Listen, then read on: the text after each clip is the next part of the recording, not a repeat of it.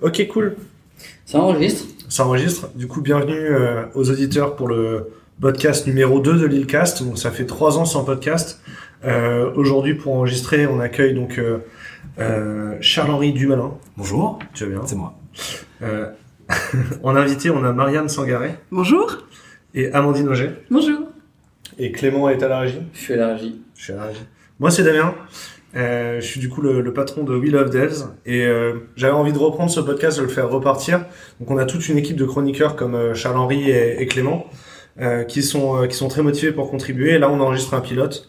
L'idée, c'est de, de faire un de faire un podcast avec plusieurs plusieurs chroniques, d'accord? Donc de faire plutôt de l'actualité. On cherche pas forcément à être les les plus pointus sur un sujet parce que les sujets sont forcément euh, déjà traités, mais on a envie de traiter des, sujets qui sont chauds ou simplement parce que euh, un chroniqueur avait envie de vous préparer une chronique sur un sujet en particulier, de vous la présenter.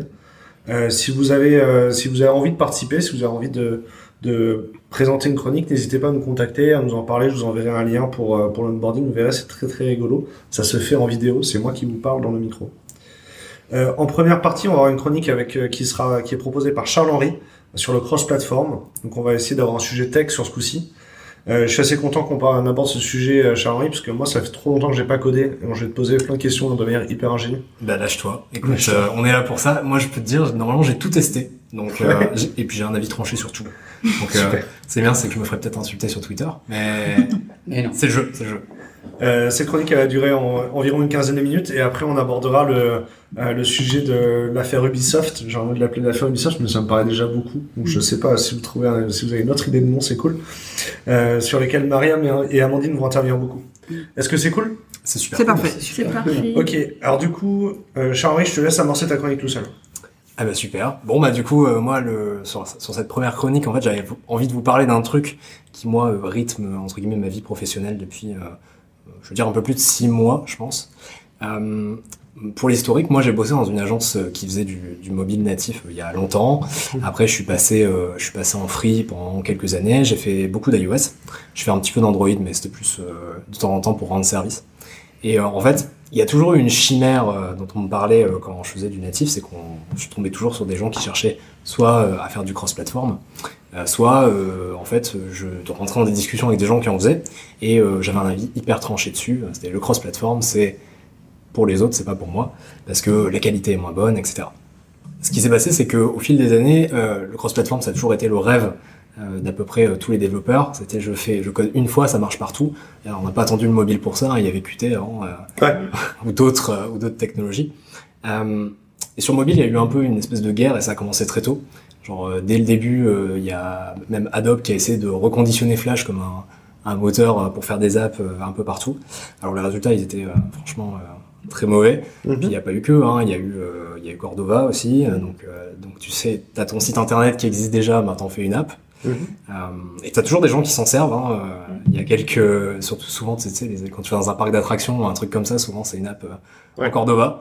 C'est le truc qui est, c'est les quelques cas où tu c'est beaucoup Il y a utilisé. des bindings du coup en JavaScript vers les, les SDK natifs. C'est ça. Et en fait, du coup, euh, dans ton code JavaScript, tu peux appeler, euh, par exemple, le code de caméra pour lancer euh, la caméra, le, la géolocalisation, etc. Ouais. Puis souvent, ils essaient de bridger avec les technologies du web qui existent déjà. Donc, euh, du coup, en gros, t'es pas dépaysé et limite, tu peux dropper ton code de ton site Mais internet. quand, tu utilises quand même une WebView ou tu émules une WebView euh, C'est une WebView, ouais. ouais, ouais, donc t'embarques la WebView dans l'application ou tu trouves celle du browser. Ouais, donc en gros, tu, tu, tu utilises le, le browser du système, enfin la WebView du système. Donc, Ouais. euh, alors sur iOS, euh, par exemple, tu vois, c'est détérioré parce que c'est même pas aussi performant que Safari. Hein, c'est un truc encore à côté. Euh, et puis euh, sur Android, je pense qu'ils utilisent Chromium là sur la dernière version de Cordova. Et ce qui se passe, c'est qu'en fait, ça ouvre un channel sur lequel il y a des messages qui sont échangés entre du code natif qui a été écrit par Cordova euh, et euh, le, ton code JavaScript. Et en gros, ça t'échange des messages. euh, euh, qui te permettent euh, du coup de- d'obtenir des informations qui viennent du natif. Donc par exemple euh, l'orientation de ton téléphone, euh, le statut de ta batterie, enfin toutes ces informations. Il faut, bien voir déjà qu'en 2015, ces API-là, c'était la même API en JavaScript que ce soit sur Android ou sur iOS. Moi, j'ai toujours eu l'impression qu'on, du coup, on avait l'impression de mettre des carrés dans des ronds. Parce que les API d'Android, d'Android et d'iOS Mhm. sont tellement différentes que ça me paraissait impossible de les unifier sous une seule API qui soit générique. Alors c'est toujours, euh, même encore aujourd'hui, hein, enfin on y reviendra je pense après euh, quand on, on parlera des Ouais. frameworks qui sont plus récents, mais t'as même encore toujours le cas, hein, puisque si tu parles aujourd'hui par exemple euh, sur le Bluetooth ou Ouais. sur le GPS, euh, sur les push notifications, à chaque fois toutes ces choses-là qui sont très natives, en fait finalement, euh, bah, t'as- des fois tu dois faire rentrer un rond dans un carré parce que euh, le système de, par exemple, de récupération d'un token de push n'est pas le même entre iOS et Android, t'as pas les mêmes permissions, Ouais. tu peux faire plus ou moins de choses. Le Bluetooth, c'est un bon sujet, hein, parce que typiquement, euh, il a été parfois dans les API de, de Geolog sur, sur iOS, alors Mhm. qu'il était dans les API de Bluetooth sur Android. Et puis maintenant, Android l'a changé et a mis des permissions location sur Bluetooth, vu qu'on peut capter les devices à proximité, donc ça permet d'avoir une, une position précise. Donc les, les, deux, les deux OS évoluent de manière divergente et convergente, mais c'est pas logique, quoi. Ouais, non, pas. Et du coup, en fait, le problème des gens qui font des frameworks de cross-platform, ça a toujours été d'essayer de trouver un dénominateur commun euh, aux deux OS. Ouais. Et souvent, en fait, ça nivelle par le bas, en fait. C'est que souvent, en fait, tu te retrouves dans une situation où tu as une application euh, qui va utiliser ce que tu peux faire sur les deux plateformes, mais qui va pas aller chercher la spécificité de chaque plateforme. Donc c'est ça qui est beaucoup, qui est beaucoup en- encore aujourd'hui, hein, qui est encore beaucoup euh, euh, contre, enfin, contre le, pro- le cross-platform. L'argument numéro un, c'est de te dire, tu nivelles par le bas sur ton app. Alors, du coup, après, par la suite, tu as eu d'autres angles qui ont été pris. Mhm. Il y a Mono, Xamarin. Donc, en gros, ça, c'était, tu vas faire, tu vas mettre en commun ton code métier euh, en C Sharp et tu vas faire une interface différente sur iOS et sur Android. Euh, alors, tu pouvais euh, la mutualiser quand même, hein, mais globalement, tu, devais écrire ton interface séparément pour iOS et pour Android, toujours en C Sharp, mais via des bindings avec le langage. Et en fait, du coup, euh, le gros problème de Xamarin, il y avait, enfin, en avait deux. Le premier, c'était la licence, parce que tu devais payer une licence à Microsoft au début, enfin, et à Xamarin avant, quand c'était une société indépendante. Et le deuxième problème, c'était que l'employabilité, enfin, trouver des gens capables de faire du Xamarin, c'était super compliqué, parce qu'il fallait trouver des gens qui étaient bons en C Sharp, Ouais. bons en iOS, et bons en Android. C'était un Parce que ça t'empêche pas d'avoir codé les, les modules natifs en fait euh, quand il y a besoin. De quoi sur de, euh, Xamarin Xamarin. Ouais, ouais, non, mais pas du tout, vu qu'en fait, tu codes natif. En fait, tu codes du natif. C'est juste que tu as le droit d'aller piocher dans des librairies .NET. D'accord. Donc en fait, du coup, si tu veux, c'était un truc qui était bien pour les gens qui avaient l'habitude de faire du .NET, euh, qui avaient toute leur archi euh, prévue pour aller chercher euh, tout leur web service qui était potentiellement déjà codé avec euh, Ouais. les plateformes Microsoft euh, en C Sharp sur le serveur. En fait, ils reprenaient leur modèle, leur service, et puis... euh, Ty- Typiquement, en 2016, quand on a commencé Je cherche un dev.fr, il y avait plein de. Enfin, j'ai eu plusieurs fois des entrepreneurs qui me contactaient parce qu'ils ont un ou deux développeurs qui ont commencé l'appli en, en Xamarin. Mhm. Ils ont fait beaucoup de dev, mais à la fin, ils n'arrivent pas à le builder pour la prod, ils n'arrivent pas à signer les APK, etc. Et c'est vrai qu'en fait, même euh, avec React Native, tu as le même souci. Ah oui. C'est-à-dire que mettre en prod sur iOS, c'est une compétence euh, poussée part. sur l'App Store. Et même, euh, j'en ai fait plein de mises en production sur iOS, j'ai eu l'impression que tous les six mois, je réapprenais de zéro le process, quoi. Bah, en fait, globalement, euh, alors c'est un peu le problème avec Apple, hein, tous les ans tu peux réapprendre plein de choses, euh, Ouais. mais pff, à la fois sur Android aussi, finalement. Enfin, pour Euh. pousser un APK sur le store et le signer, ça a toujours été simple. Ouais, bah là, dernièrement, j'aurais dû en mettre en prod 1, et je peux te dire que je suis passé, euh, eu Quand un petit roller coaster. t'as perdu ton keystore. Voilà, exactement, j'avais perdu mon keystore, c'était drôle. Enfin, c'était pas mon keystore, c'est le keystore de mon client, et on avait changé de... Enfin, il avait changé de presta, donc forcément, plus de keystore, quoi. Donc t'envoies un petit message à Google, t'attends qu'ils te répondent, qu'ils soient sympas avec Ah, toi. normalement, ils peuvent pas t'aider. Hein. euh. Bah, ils m'ont aidé, donc, Ça, euh, c'est cool. donc ça c'était cool. Et en 48 heures en plus, donc... euh, Bah, en Euh, c'est ils ont performé sous ce coup-là, bref. Et, euh, et du coup, ouais, sur les technos plus récentes qui sont aujourd'hui surtout utilisées sur, euh, sur le cross-platform, t'en as deux avec deux philosophies très différentes. T'as React Native qui dit, t'apprends une fois à coder et tu peux coder sur toutes les plateformes. Il te pousse pas à dire, fais du cross-platform sur le mobile. Tu peux le faire, mais t'es pas obligé. Ouais. Et t'as Flutter, qui est euh, globalement the hot thing depuis euh, fin 2019 où il est passé stable. Et en gros, euh, la grosse différence, c'est que React Native va taper sur les composants natifs de ton téléphone, donc il va t'afficher des belles vues euh, euh, qui sont les vues que tu as l'habitude d'utiliser, Ouais. donc les switches et les switches natifs, etc. Flutter, faut le voir plus comme un moteur de jeu vidéo. C'est-à-dire que globalement, il va rendre des copies visuelles et fonctionnelles des composants, mais il tape pas du tout dans les composants natifs. D'accord. Alors du coup, euh, l'avantage et l'inconvénient de chacune de ces philosophies, c'est que forcément sur React Native, tu as quelque chose qui va sembler... Alors si évidemment tu codes pour chaque plateforme les spécificités, parce qu'il y a des composants un qui n'existent que sur iOS, que sur Android. Donc euh, tu ce côté-là. Donc si effectivement euh, là tu utilises les spécificités de chaque plateforme, tu vas avoir une application qui va... hum, bah, tu vas pas réussir à faire la différence entre une application native et une application euh, Ouais. euh, qui a été codée avec React Native. Et puis sur Flutter, Là, la différence, c'est qu'en gros, t'as pas de régression possible en fait. C'est-à-dire que tu as le même rendu sur toutes les plateformes. Donc en gros, si euh, tu fais un truc euh, sur euh, Android toute dernière version, sur Android 11, tu auras exactement le rendu si tu le sors sur Android 4.4. Et c'est un problème pour les développeurs Android parce que souvent, tu avec l'app compat, le problème c'est que des fois, un truc qui est censé être exactement le même, bah, ta Shadow, elle va pas du tout ressembler à la même chose entre la dernière Ouais. version d'Android et la version 4.4 parce qu'il n'est pas la même chose. Et puis ça donne un aspect plastique en fait. Ouais, et du coup, t'as as tout ce problème-là. Alors, et le truc, c'est que sur Flutter, donc ça, c'est l'avantage principal, c'est qu'en gros, euh, globalement, si t'as fait, et ça s'applique quand même pas mal sur le cross-platform, parce que du coup, là, il y a plus cette problématique de dire, ouais, mais le, enfin, en tout cas sur l'UI, ouais, le truc, il existe euh, sur iOS, mais il n'existe pas sur Android. Là, si tu veux, tu prends un switch d'iOS et le mettre sur Android. Ouais. Il y a rien qui t'en empêche. Alors, C'est, c'est pas terrible niveau user experience, mais tu peux le faire. Et en fait, du coup, ce qu'on se rend compte, c'est que t'as beaucoup d'applications aujourd'hui qui ont créé un peu leur propre univers d'UI. Genre, euh, tu as les Facebook, etc. Ils, ils ont créé leurs propres icônes, leurs propres, euh, leurs propres switch, leurs propres boutons, leurs propres contrôleurs. Et donc, finalement, pour des apps comme ça, c'est pas véritablement un problème euh, que l'app elle soit cross-platform. Tu vois, tu regardes l'app de ta banque, généralement, elle utilise très peu, enfin, sauf si tu utilises une banque mobile, euh, dont c'est vraiment le business, il y en a très peu qui utilisent finalement les composants véritablement natifs de l'app. Donc, oh, pour ces cas-là, finalement, s'ils utilisent une application, enfin, s'ils utilisent du cross-platform, euh, effectivement, euh, tu le verras peut-être pas si c'est bien codé. Et en fait, c'est ça le truc de fond. C'est que nous, ce qu'on se rend compte, c'est que tu peux faire une très mauvaise, app- enfin une très mauvaise app native et tu peux faire une très bonne app cross-platform. Ouais. Et nous, en fait, depuis que euh, on était euh, convaincus du natif, et en fait, ça fait euh, donc nous, on s'y est mis il y a huit mois. Euh, on s'est mis à Flutter il y a huit mois. On avait essayé euh, toutes les technos sans jamais être convaincus. En fait, ce qui nous a d'abord convaincus sur Flutter, c'était euh, la développeur expérience. Mais là, sur ça, elle est à peu près la même sur React Native. C'est-à-dire que ce qui est vraiment génial, c'est que c'est un framework déclaratif. Alors, ça commence à arriver sur les, sur euh, les frameworks natifs euh, des OS. Sauf que actuellement, la rétrocompat est inexistante et, euh, c'est assez, c'est pas stable et il n'y a pas tous les composants disponibles, etc. Euh, là, possi- t'as quand même la possibilité d'écrire quelque chose en déclaratif, donc potentiellement beaucoup plus abordable pour un débutant, je pense. Euh, et aussi pour un senior, il a la possibilité de modéliser quand même tous ses états et bon, ça, ça n'a pas de prix, quoi. Donc du coup, nous, on a, je pense, véritablement augmenté la qualité de nos apps euh, en faisant ça. Donc on- c'était un saut dans le vide, hein. on est parti de zéro euh, alors qu'on était entre guillemets senior euh, sur du natif. Ouais. Et euh, ce dont on se rend compte, c'est qu'aujourd'hui, la plupart des clients qui viennent nous voir, ils viennent nous voir avec un projet d'application, ils s'intéressent pas du tout à la techno.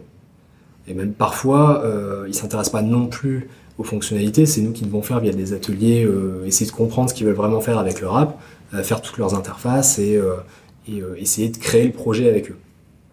Et au bout de ça, ce qu'on se rend compte, c'est que bien souvent, la plupart des apps qu'on va faire, ça va pas être des apps qui vont taper massivement dans des spécificités natives des téléphones. Mhm. Quand tu fais une marketplace, quand tu fais, quand tu fais une application expéri- d'expérience ou des, des applications de magasin ou des choses comme ça, finalement, tu as assez peu besoin des spécificités des OS, voire tu vas tomber sur un designer qui va te faire un design euh, qui va être vraiment Ouais. brandé, charté dans l'univers de la marque ou euh, l'univers de, de la boîte pour laquelle tu bosses. Et en fait, finalement, que tu le fasses en natif ou que tu le fasses en cross-platform, l'utilisateur final, il verra pas la différence parce que de toute façon, c'est super charté. Donc ça, c'est le premier cas. Et puis le deuxième cas, c'est on a beaucoup de startups qui viennent nous voir, qui ont euh, un Budget assez limité, on va Ouais. dire. Et euh, faire deux apps natives aujourd'hui, ça coûte très cher. Enfin, tu, il suffit de passer euh, par euh, toutes les agences de la région, parce qu'on a quand même beaucoup d'agences dans la région. C'est quoi pour toi le, le budget minimum pour une appli en natif? Ça dépend ce que tu veux faire, mais je pense qu'une appli d'e-commerce, le budget en natif minimum, tu t'en sors pas en dessous de 80 000 euros, je pense. Ouais, mais là, par exemple, si je te dis j'ai une idée d'application, euh, euh, j'ai un petit budget, tu vas me demander quel est mon, budget pour savoir si ça vaut le coup d'avancer ou pas. Moi, moi, alors, si, je te, si je te dis 15K, euh, on est d'accord c'est déjà limite, quoi. Alors, avec 15K, on fera déjà pas grand chose, quelle que soit l'app qu'on fait, puisque, enfin, rapporté au nombre Ouais. de jours, ça fait quand même assez peu. Nous, la première chose qu'on fait, euh, au départ, c'est qu'on essaie d'avoir un peu un pitch de l'entrepreneur pour savoir ce qu'il veut faire. Mhm. Et ensuite, euh, on essaie de savoir euh, quel est le budget qu'il a espéré, parce que c'est vrai que ne serait-ce que quand tu commences à faire des estimations sur un projet, rien que ça, en fait, c'est déjà une prestation en soi, Ouais. quand tu détailles le cahier des charges. Et euh, nous, déjà, on essaie de savoir, et euh, bon, on essaie de les accompagner aussi, parce que des fois, c'est vrai qu'ils bah, ils se fracassent un peu leurs rêves sur, le, sur la barrière d'entrée du prix, quoi.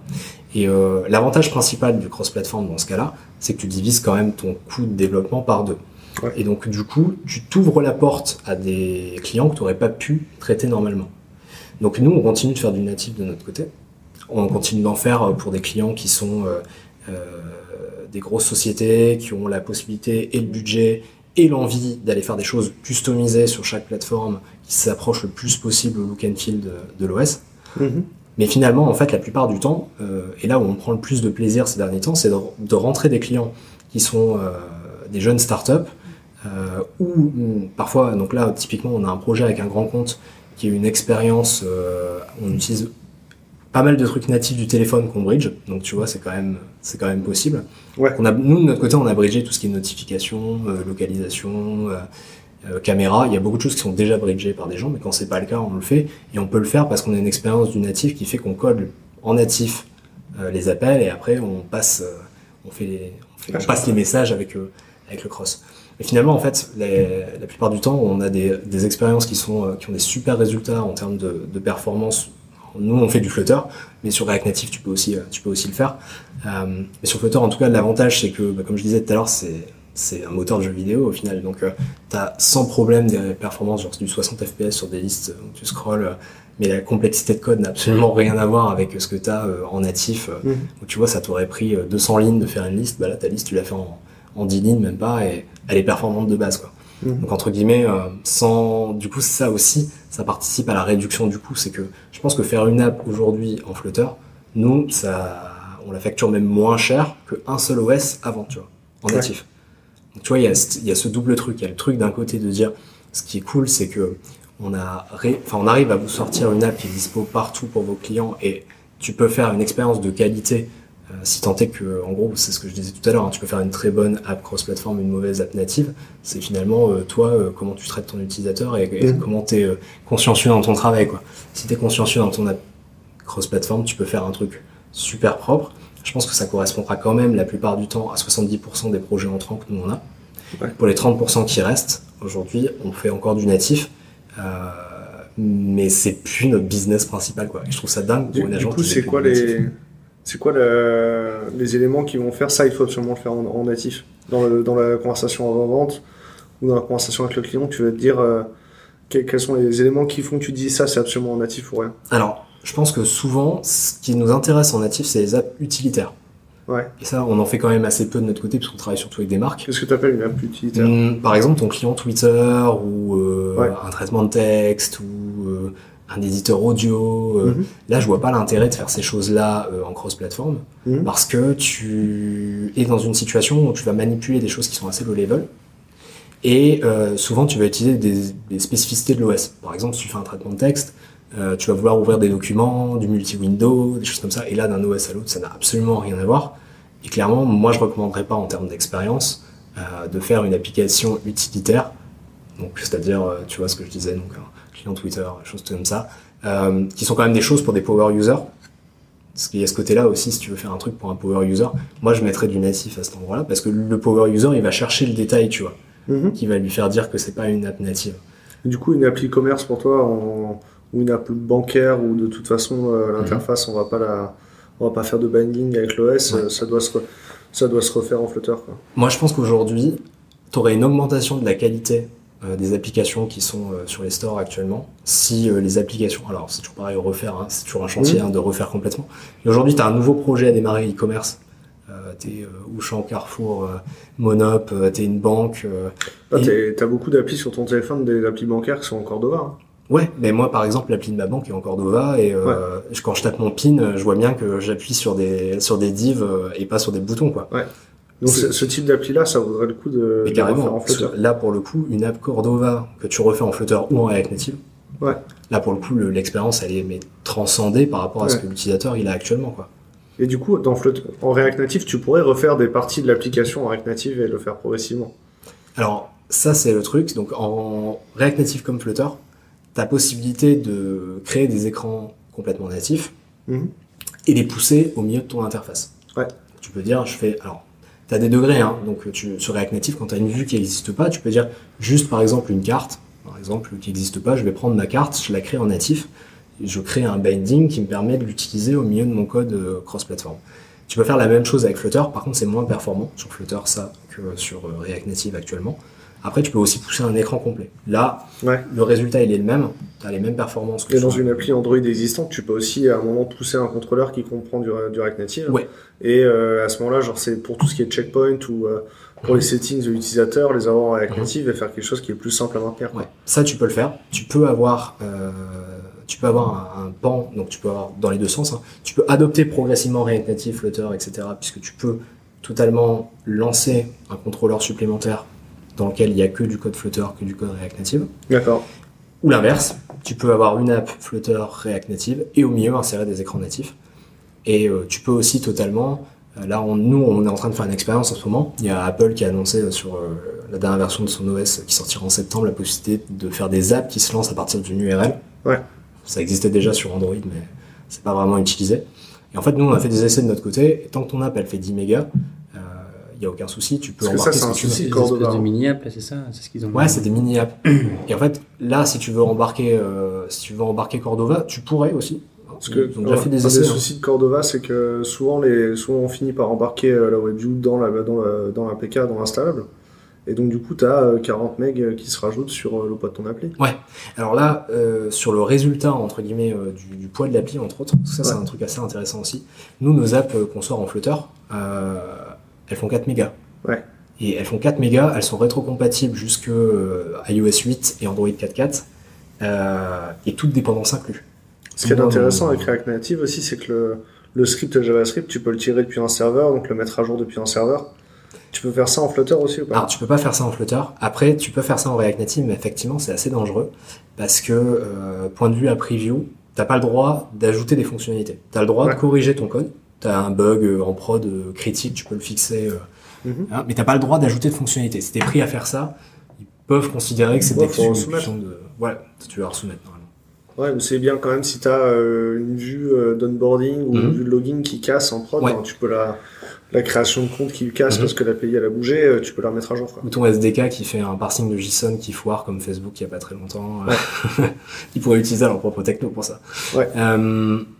Clairement, ça c'est un des, un des gros avantages de, de React Native.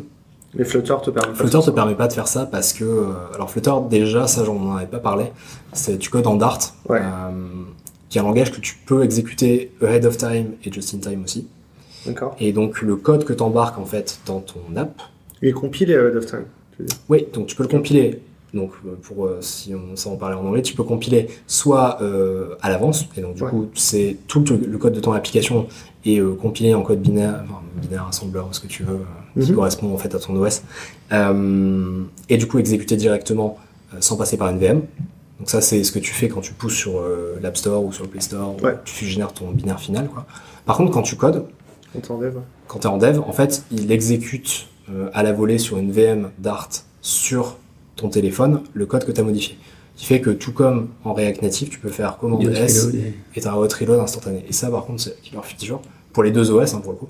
Mais euh, il n'y a pas aujourd'hui de solution qui te permet de compiler du Dart à l'avance, euh, de le mettre sur un serveur et de le pull pour remplacer le code que tu as dans ton app actuellement. Ça Ouais, existe non, pas. parce que sinon, enfin, là, parce qu'à la fin, c'est- ça reste du bytecode euh, pour Android et ça reste du, du code, euh, c'est, je me rappelle plus. C'est du code, c'est l'LVM qui génère. C'est l'LVM, j'allais dire, j'avais l'ISP, mais c'est pas bon. C'est c'est une autre techno, ouais. C'est l'LVM qui génère un bytecode. Bah, Parce que ça reste, ouais, ouais, ça, ça reste un code précompilé vu qu'il y a une runtime, euh, les API, euh, les SDK Mhm. de l'OS, ils sont, ils sont gérés à runtime. Ça va même plus loin que ça maintenant parce qu'en plus sur iOS, quand tu génères ton bytecode, c'est un espèce de bytecode intermédiaire que tu pousses sur l'App Store et ensuite l'App Store recompile ton bytecode intermédiaire dans le bytecode du device, histoire que si jamais ils sortent un nouveau device, ils sont capables d'optimiser ton app sans passer par toi.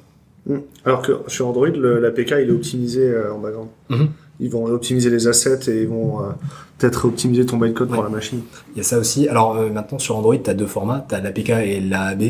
Ouais. qui te sert en fait à changer de slice. C'est-à-dire si jamais t'as un- aujourd'hui il y a ARM V7, ARM 64 et je crois qu'il y en a encore un, mais me souviens plus. Ouais. Euh, mais en gros, tu sors actuellement si tu sors un APK, tu sors les trois targets ensemble et du coup c'est un truc assez lourd. Mm. Alors que la AB en fait c'est un truc qui aide Google à prendre juste la slice, la slice qui convient bien à ton, à ton app. Et euh, dans tous les cas, tu peux faire les deux euh, avec, avec Flutter et React Native. React Native évidemment parce que lui derrière il génère du code 100% natif. Flutter, lui, il gère- génère du bytecode qui tape dans, dans une vue, dans une vue générée. Mais... Mariam et Amandine, tout ce que vous avez fait des projets mobiles avant ou pas? Enfin, comment ça se passe? Dans une autre vie, vous avez eu ce genre de... Je viens d'avoir un échantillon du numérique, du coup. Tu faisais que de la digitalisation. Ouais, ouais, je faisais que du digital euh, marketing, donc euh, c'était plutôt de la gestion de projet en parallèle. Euh, mais euh, voilà, c'est passionnant. Bah, en fait, c'est vrai que. Non mais c'est intéressant. En vrai, Ouais. c'est- c'est intéressant parce qu'on comprend. En Oui. fait, ce que tu dis, donc ça me rappelle euh, mon ancienne vie de recruteuse. Bah ouais.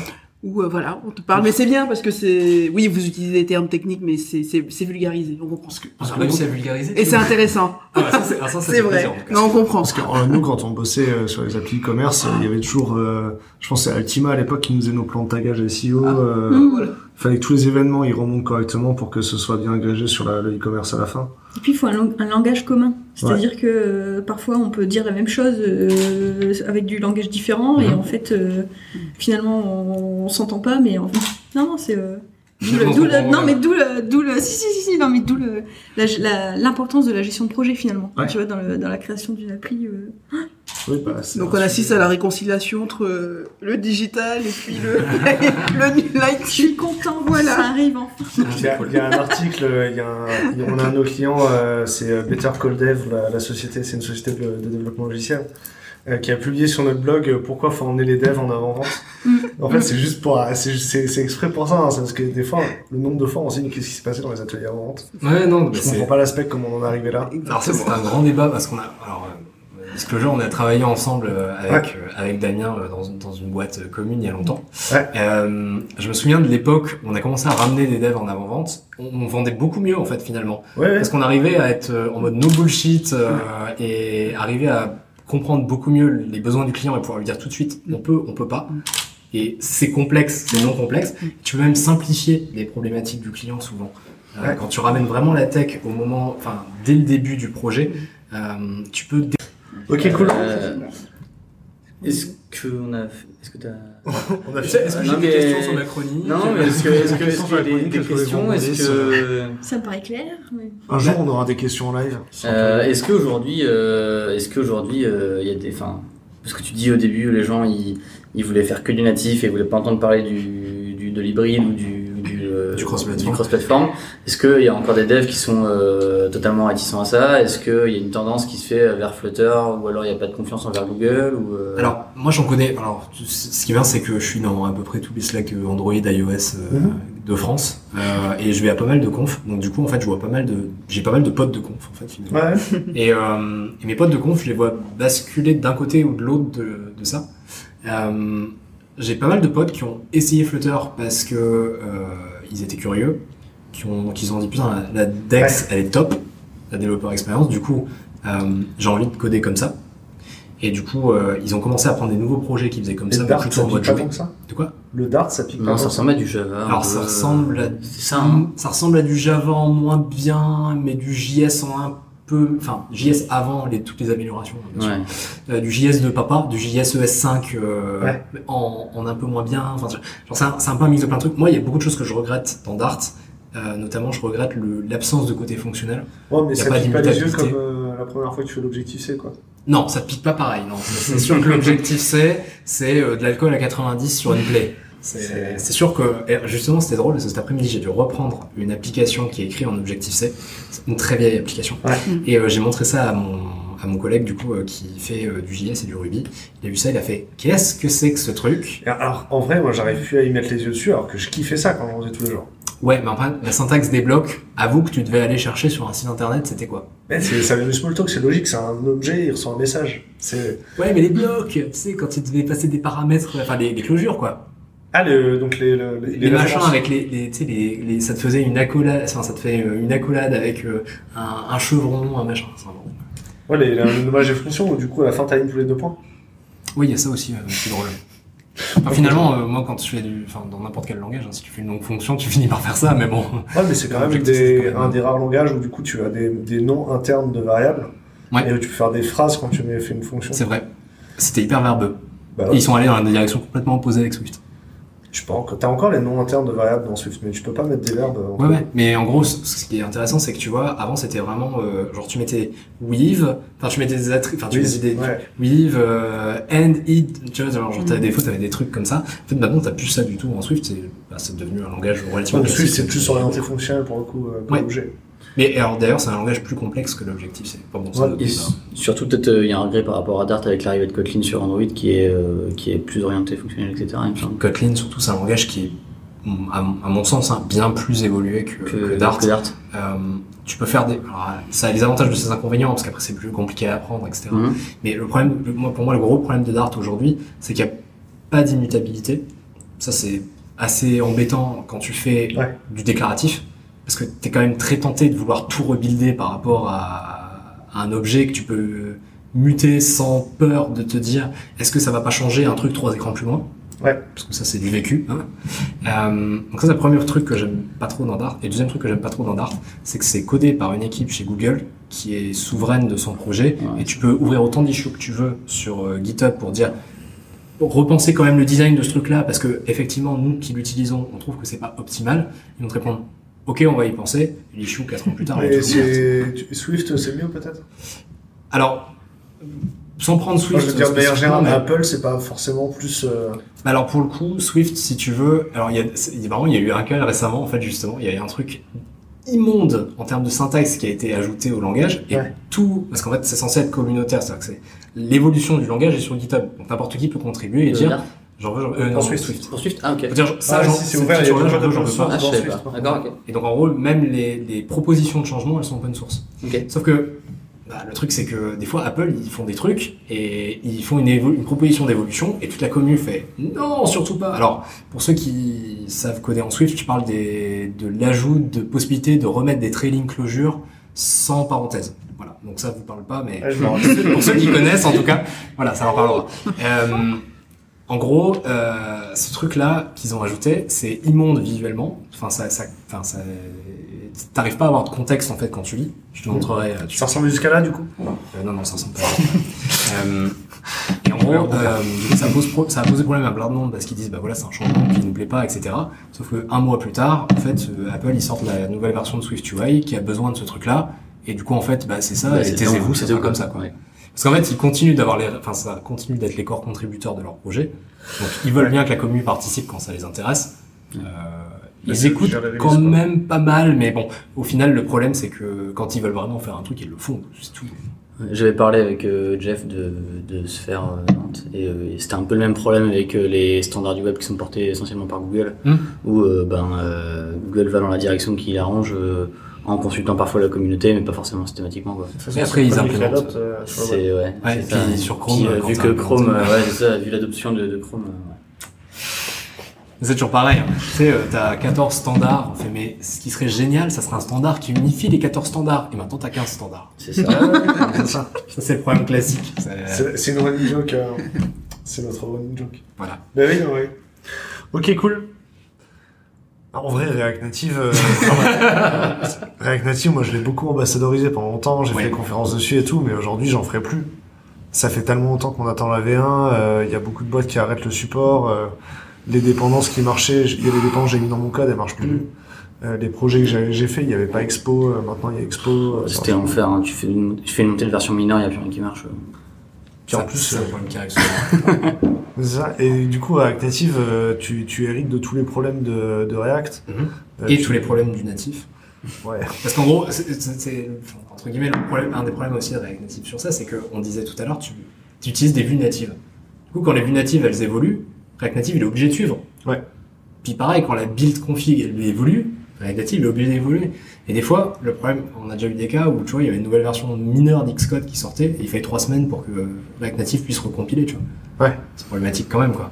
Surtout quand Apple te dit, bah en fait, faut que vous utilisez la dernière version d'Xcode, hein, parce qu'il y avait une faille dans la dernière, donc on veut que vous compiliez toutes vos, vos apps avec ça Ouais. maintenant. Donc tu peux pas faire du date même mineur, parce qu'en fait, euh, t'es sur un truc euh, qui compile plus depuis trois semaines, quoi. Moi, j'en fais pas parce que justement, j'ai pas, cette- j'ai pas cette, euh, j'avais dit que c'était, c'était partiel, hein, parce que c'était mon avis, mais moi, mon avis à moi, c'est que en gros, React Native, j'y mettrais pas les pieds parce que euh, c'est supporté euh, plus ou moins, que euh, tout le monde a écrit ses petits trucs dans son petit coin, et en fait, euh, il y a 4000 possibilités pour faire une chose, et qu'en fait, quand tu vas l'implémenter, t'as quand même beaucoup de chances de Ah, parier bah, sur le tu mauvais la même chose de React alors. Parce que React à la fin c'est une librairie, donc effectivement il n'y a pas l'aspect framework où tout est contraint. euh.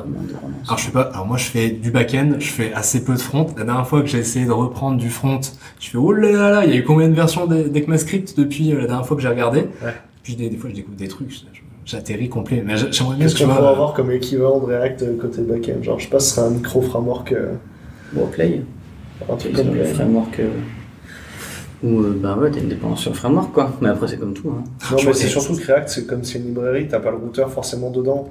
Et Ouais, avec Native, il y a un peu le même côté, c'est que t'as l'impression d'assembler 18 000 comp- composants, Mhm. Hmm. euh, et que dès qu'il y en a un qui se casse la figure, euh, ou qui est plus maintenu, euh, Ou qui décide de faire une refonte majeure, ouais. genre React Router, euh, j'ai l'impression que ça change quand même tout. Enfin, il y a des Non, en Router, ils ont fait un gros changement en React V.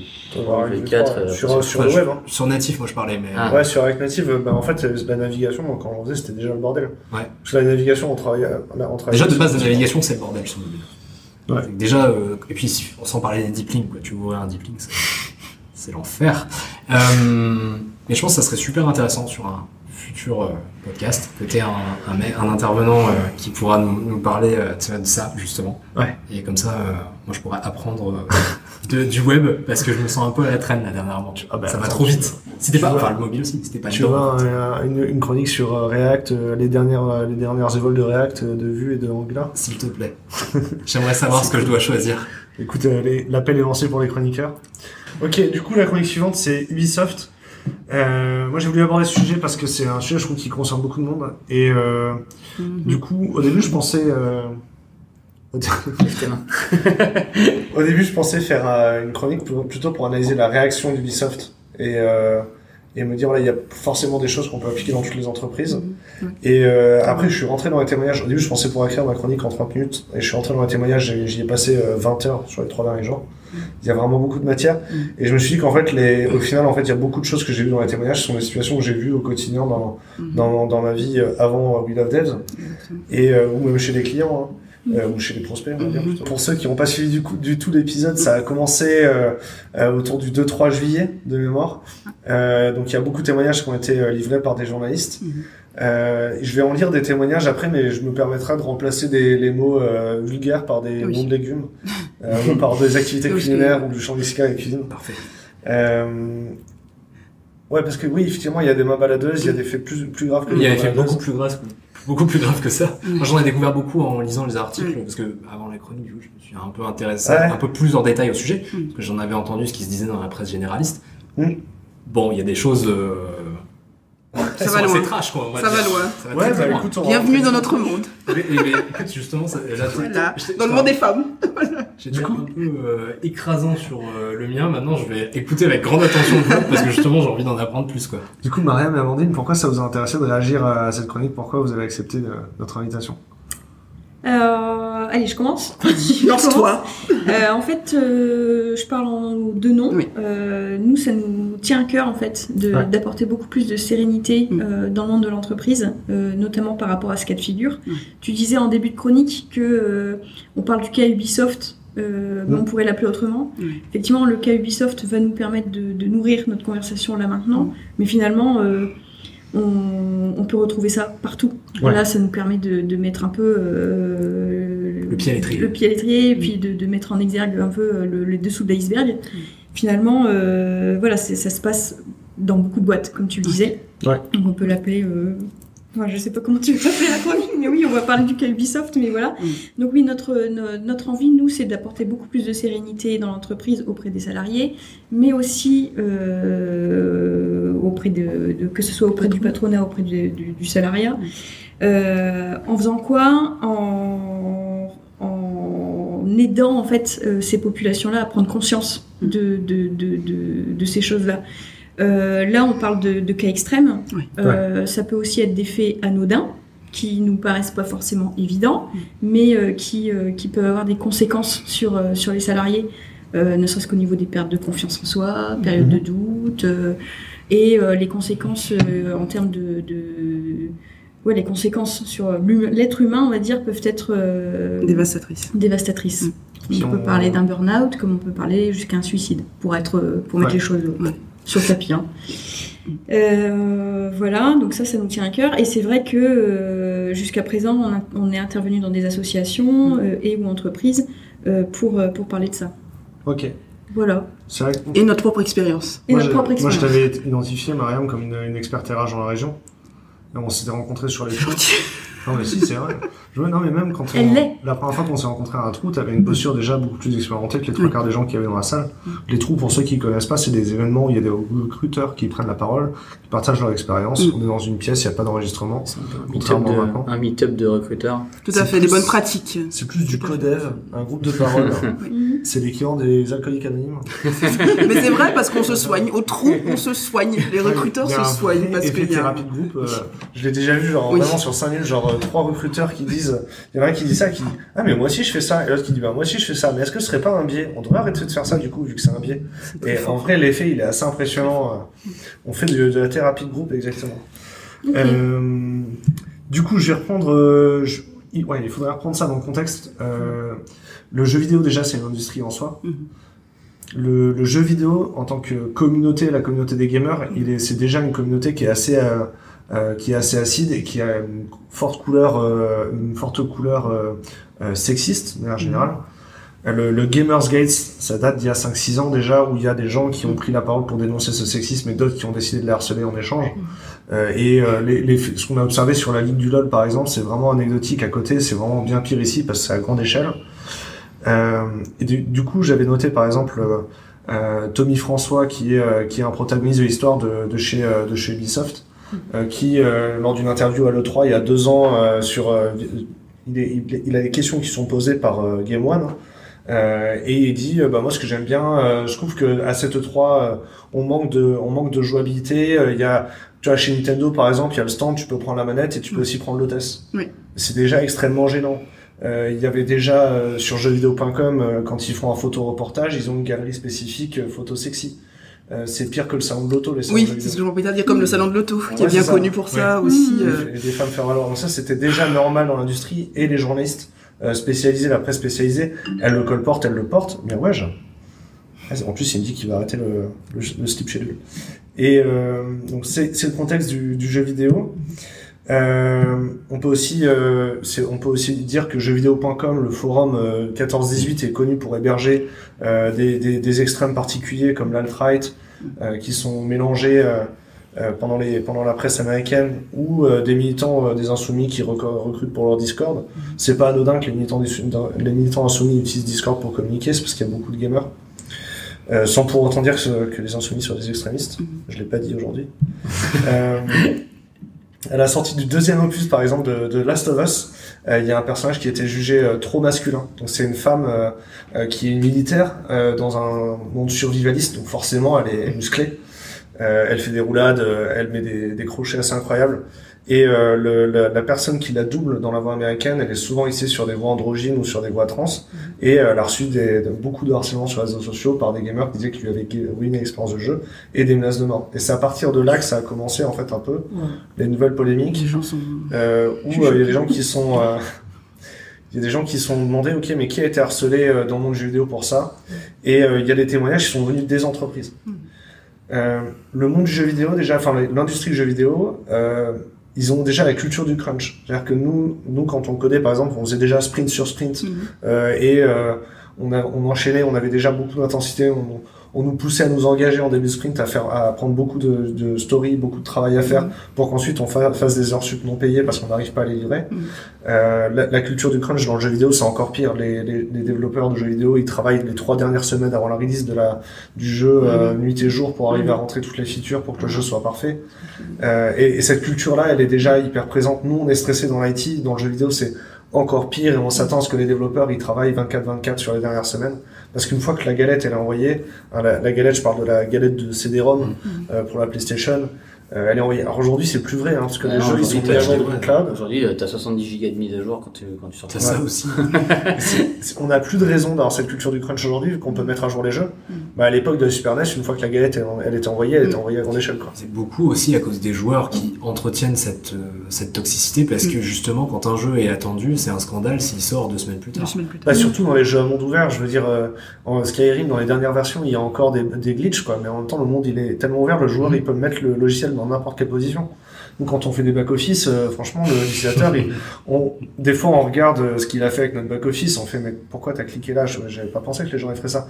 Mais dans le monde du jeu vidéo, c'est encore pire. Le joueur, il met le chaos partout où il va, il fait n'importe quoi, il met les, les IA en, PLS. Donc forcément, il y a, y, a des- y a des moments où le jeu vidéo, il, se- comporte, on ne pouvait pas le prévenir. Et les, joueurs euh, sont très difficiles, très durs avec les développeurs quand il y a des bugs.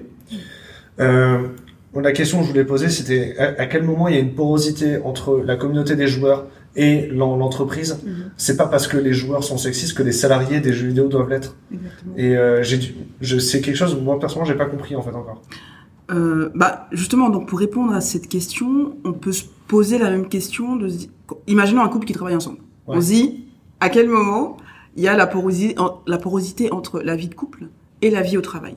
Donc pour moi, être euh, comment je le, le gamer sur son euh, sur son euh, voilà sur son sur son réseau euh, sur internet, il n'a pas je pense qu'il ne voit pas la limite. Pourquoi? Parce Mhm. que sur les forums, ils vont échanger avec des gens qui pensent comme eux, des fois qui travaillent avec eux, des gens avec qui ils travaillent. Donc on, on fonctionne toujours en cercle fermé, en cercle re- restreint. Donc on ne voit plus la limite. Ça c'est l'effet de bulle des réseaux sociaux. Voilà, on ne voit plus la limite parce qu'on se gamers, dit.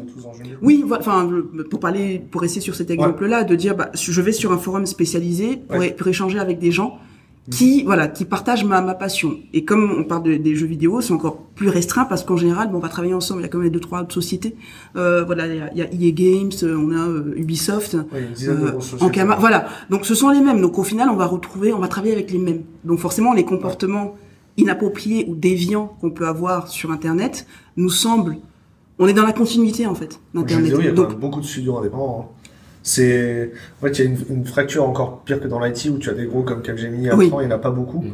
Euh, il y a beaucoup de petites ESN. Mhm. Dans le jeu vidéo, c'est un peu pareil. Tu vas reconnaître les grands noms des grands éditeurs, mais il y a aussi beaucoup de petits studios. euh, c'est, ça correspond à, à ton Ah expérience, oui, ta non, mais du marché. nous, par exemple, tu vois, même sans aller jusque-là, même, sur- enfin, tu vois, dans l'IT, nous, euh, enfin, nous, on est une toute petite entreprise, on a un studio, quoi. Vous êtes On quatre. On est, on est quatre, donc quatre, tu vois, c'est même pas une agence, quoi. C'est, on est, on est Vous avez des bureaux quand même. Vous êtes une agence, vous avez des bureaux. On a des bureaux. c'est bon, on a, on a des, on a des beaux bureaux. Tu viens quand tu veux. c'est, c'est cool. J'ai des bureaux aussi. Non, Mais- enfin, après c'était plus pour dire l'idée Ouais. de, de, de, de dire cet entre-soi. On a Ouais. l'impression voilà d'être entre soi, Mais entre nous, et donc hein. voilà, je Ça continue. Ça cultive, et ça effectivement, cultive les- la médiocrité. exactement. euh, Je suis sur mon forum, je dis ce que je veux.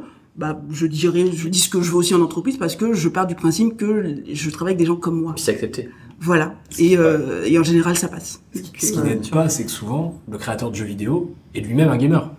Enfin, genre, il Ouais. fait déjà partie de cette communauté. Oui. C'est déjà, euh, enfin, il je pense qu'il y a assez Ouais, on a peu. tous joué, hein. euh, Bien sûr, bah, bah, moi je suis, moi je suis joueur aussi. Je suis à Je me sens, je me sens impliqué. Non mais je me sens impliqué Ouais. dans le problème aussi. C'est Ouais. que à un certain moment, je pense que, enfin, euh, on va pas, on va pas faire de, de faux semblants. À un moment, je pense que dans- Mm. à cause de la société dans laquelle on est, Ouais. tous les hommes ont été sexistes. Ouais. Un jour dans Ouais. leur vie, donc tous étaient sexistes. Ce qui est intéressant, c'est est-ce que tu peux te repentir de ça? Genre, est-ce que maintenant tu peux en, tu peux en grandir de ça et de dire, est-ce que aujourd'hui je sais que j'ai été un idiot, est-ce que je peux ne plus l'être? Tu peux choisir si tu veux faire partie du, de la solution ou du problème. Ou du problème, effectivement. Ouais. Il n'y a pas que les hommes qui sont sexistes. je Ah, ça, pense. Voilà. ça c'est, bah, je pense que t'en parleras aussi. parce que- Oh oui. ma, ma deuxième question, c'est euh, euh, comment est-ce qu'on considère la relation entre le jeu vidéo et l'IT Est-ce que l'industrie du jeu vidéo c'est un sous-ensemble euh, de l'industrie euh, IT Est-ce que c'est est-ce que c'est deux univers euh, euh, à peu près hermétiquement séparés comme deux vases clos? Oula. Je te laisse répondre. Oui, enfin, du coup, je vais regarder. Moi, pour moi, il y a des, euh, enfin, il y a une similitude dans euh, dans la façon de d'appréhender effectivement ces univers-là, où on part du principe déjà que c'est très masculin. Mhm. Voilà, ce sont, on part pas du principe, ce sont des univers encore très masculins. Ça se développe aujourd'hui, bah, on a plus de femmes euh, qui arrivent dans ces métiers-là. Euh, donc, je pense qu'on a ce, on a ce biais-là. Maintenant, est-ce que euh, est-ce que l'IT et les gamers seraient, je, je sais pas, je ne saurais pas. Euh, je, en fait, je ne saurais le- pas. J'ai l'impression qu'il n'y a pas beaucoup de gens qui font une carrière, euh, qui, tra- qui traversent d'un secteur à l'autre dans leur carrière. J'ai Ah l'impression oui, qu'il n'y a pas ah beaucoup oui. de développeurs qui font du. Exactement, jeu tous les développeurs sont pas gamers. Ouais, c'est vraiment, on est d'accord. Ah. Les développeurs de jeux vidéo, les développeurs de logiciels sont. C'est un C'est monde c'est différent. deux- c'est vraiment deux métiers différents. C'est un monde à part. différent, tu fais pas du tout Ouais. la même chose. Et même entre eux, ils se, ils se différencient hein, parce que euh, quand j'étais euh, quand j'étais consultante de mon ancienne vie, non mais c'est vrai, quand j'étais dans mon ancienne vie consultante, euh, j'avais voilà, j'avais été en prospection chez Ankama et donc elle me donne le profil, je sais même plus ce que c'était. Je suis ah ouais, c'est un, c'est un développeur qui a fait ça. Ah non non, non non non, c'est pas un dev. Ah pardon, enfin j'étais un peu, je me suis dit bah si quand même. Non non, donc pour eux c'est une autre, c'est un autre Ouais. monde, c'est une autre approche, un autre monde. Enfin je ne sais pas. Donc pour- vous pouvez me dire euh, ce qu'il y a une vraie différence. comment du coup Parce que voilà. on rebondit sur. euh, Là, il y a déjà ouais, des façons de travailler qui sont différentes, les organisations elles sont différentes. Puis, Fondamentalement, le travail est différent. Est Quand, différent. Tu fais, quand tu fais une page web ou que tu fais une application, tu fais pas la même chose que quelqu'un Ouais, qui fait un monde ouvert. il y a une culture, il y a une culture différente parce que bah, c'est pas typiquement l'endroit où tu fais de l'open source par exemple, donc il y a un peu moins l'aspect communautaire. Mm. Le marché est assez fermé au niveau des recrutements. Du coup, je pense qu'il y a un peu l'aspect de compétition aussi entre les gens, alors que je suis pas convaincu que, mis à part dans les grosses entités euh, euh, élitistes, enfin qu'on associerait d'élitistes comme Google ou Facebook, etc. Il n'y a pas de compétition pour euh, pour rentrer dans les boîtes d'IT de mon point de vue. Et du coup, c'est vrai qu'au niveau des, des développeurs de jeux vidéo, il y a quand même un monde assez fermé. Mhm. Euh, Oui. Et de compétition, comme tu disais. Oui. Ouais, parce que les, les, les places sont chères. Les places sont chères. hein. Donc, euh, Je pense qu'il y, a des- il y a des paradigmes qui sont différents. Je pense que Oui. les développeurs de jeux vidéo font beaucoup de code jetable. Nous, on le maintient. Euh, J'ai l'impression que c'est comme les systèmes embarqués. Tu vois, les, les développeurs qui ont du système embarqué. une fois, quoi. Euh, non, non, les systèmes embarqués, on les, on les met à jour. Mais euh, c'est quand même un des seuls métiers où tu prends l'habitude de, de coder dans un environnement limité de ressources. Mm. D'habitude, on a toujours des ressources limitées, tu vois. Mm. Au pire, il faut, il faut relancer la JVM avec plus de RAM. mais euh, c'est pour Minecraft. Mais voilà, mais du coup, au final, j'ai l'impression qu'il y a ça et euh, optimiser les rendus aussi. euh, nous, on optimise si on a le temps, quoi. Exactement, Ouais. c'est pas euh, voilà le petit design, euh, c'est pas alors que voilà. Donc eux ils se différencient en tout cas de des devs Et purs du et durs. effectivement, c'est rare qu'un développeur qui fasse une carrière en IT en fasse une dans le jeu vidéo ensuite. C'est très différent, J'ai c'est des mondes très différents. J'ai même l'impression que, parce qu'il y a des postes de développeurs full stack ou back-end dans les boîtes de jeux vidéo, c'est deux services différents. et j'ai l'impression déjà c'est deux services différents et que les développeurs qui arrivent dans ces boîtes-là, euh, depuis euh, notre industrie, ils, ont, ils sont un peu flippés parce qu'on leur demande de faire du code un peu plus jetable, même si c'est du back-end. Mm. Je pense qu'il y, a- il y a eu deux trois jeux, euh, notamment chez Ubisoft, où les back-ends ils ont dû arrêter les serveurs au bout de 3 ans parce que ça tenait plus l'échelle ou ça coûtait trop cher à tourner quand il y avait plus de beaucoup de joueurs. Mhm. C'est une culture différente, on valorise pas le même le on n'a pas les mêmes valeurs dans le métier, j'ai envie de dire. Même si à la fin on fait du code. Bref, on a fait le tour de la question. Euh, chez Ubisoft, alors j'ai commencé par lire les témoignages de Libération. Oui. Euh, et euh, je vais juste aller rapidement dans les faits euh, les plus graves parce que sur les pour voir jusqu'où c'est grave parce qu'on se rend pas forcément compte. Mhm. Euh, les témoignages chez Libération, ils se concentrent sur les sur trois personnages qui travaillent chez Ubisoft, c'est Serge, Tommy et Matteo. Euh, ça vaut pas le coup de prononcer leur nom à chaque fois. La, le premier témoignage qui m'a le plus choqué, c'était euh, la culture du viol complètement. Euh, donc euh, à une soirée, euh, non c'est là, c'est on est dans sur une réunion de travail où Serge, qui est donc censé être, euh, qui est le numéro 2 d'Ubisoft, euh, qui gère euh, le Canada et qui gère les équipes, les, les équipes éditoriales, il est censé être un créatif. Euh, et euh, il dit qu'il est entouré de tous ses vice-présidents et il dit euh, que euh, il y a une mal baisée dans la pièce qui entrave sa créativité et qu'il faudrait lui agrandir l'esprit à grand coup d'aubergine Mm. dans le four, j'ai fait une métaphore, et la faire tourner pour qu'elle comprenne. Le dernier point est encore plus grave. Euh, Il y a aussi euh, beaucoup d'alcool, hein, donc euh, c'est arrivé que Tommy, quand il est au bistrot, demande à ce que la serveuse ramène toutes les bouteilles d'alcool du restaurant. Euh, et euh, bien sûr sur la, la black card, ça lui a été reproché plusieurs fois d'utiliser la black card n'importe comment, et euh, c'en est arrivé à un point où le PDG lui a permis d'auto-valider ses finances, ses dépenses. Euh, et qu'il hurle sur un de ses collaborateurs qu'il ait une pédale s'il boit pas. Donc là, on a de l'alcool et de l'homophobie au même moment. Euh, et enfin des drogues dures, c'est-à-dire que euh, les salariés faisaient semblant d'avoir rendez-vous avec Serge pour euh, rentrer dans son bureau et récupérer directement la canne du dealer qui, euh, qui était dans le bureau. Donc ça, c'est des témoignages, hein, il n'y a pas de fait avéré là-dessus, bien sûr. Mais euh, le point de rendez-vous, il était là. C'est arrivé qu'il suggère à des Mhm. collaboratrices d'aller s'amuser en se tapotant la narine. Euh, voilà. Euh, un des premiers points que je voudrais faire remonter, c'est que, ce, c'est que le comportement de, d'avoir, le fait d'avoir un directeur dans une équipe qui a ce type de comportement, ça a inspiré d'autres personnes, ça les a autorisés à se comporter comme ça. Mhm. Serge, il était considéré comme un homme clé, euh, et le, le PDG avait, euh, avait expliqué que lui, il préférait une culture toxique mais des résultats, euh, et un management toxique et des résultats, et donc ça le dérangeait pas. Donc c'est lui qui avait tranché en disant qu'il était intouchable. Euh, et euh, on parle ensuite d'un Matteo B qui, euh, qui était à la base un simple testeur et qui est monté en Mhm. gamme parce qu'il a tenu tête, il a rebranché euh, Serge et du coup il l'a fait remonter. Euh, là on a cl- clairement des témoignages de harcèlement moral.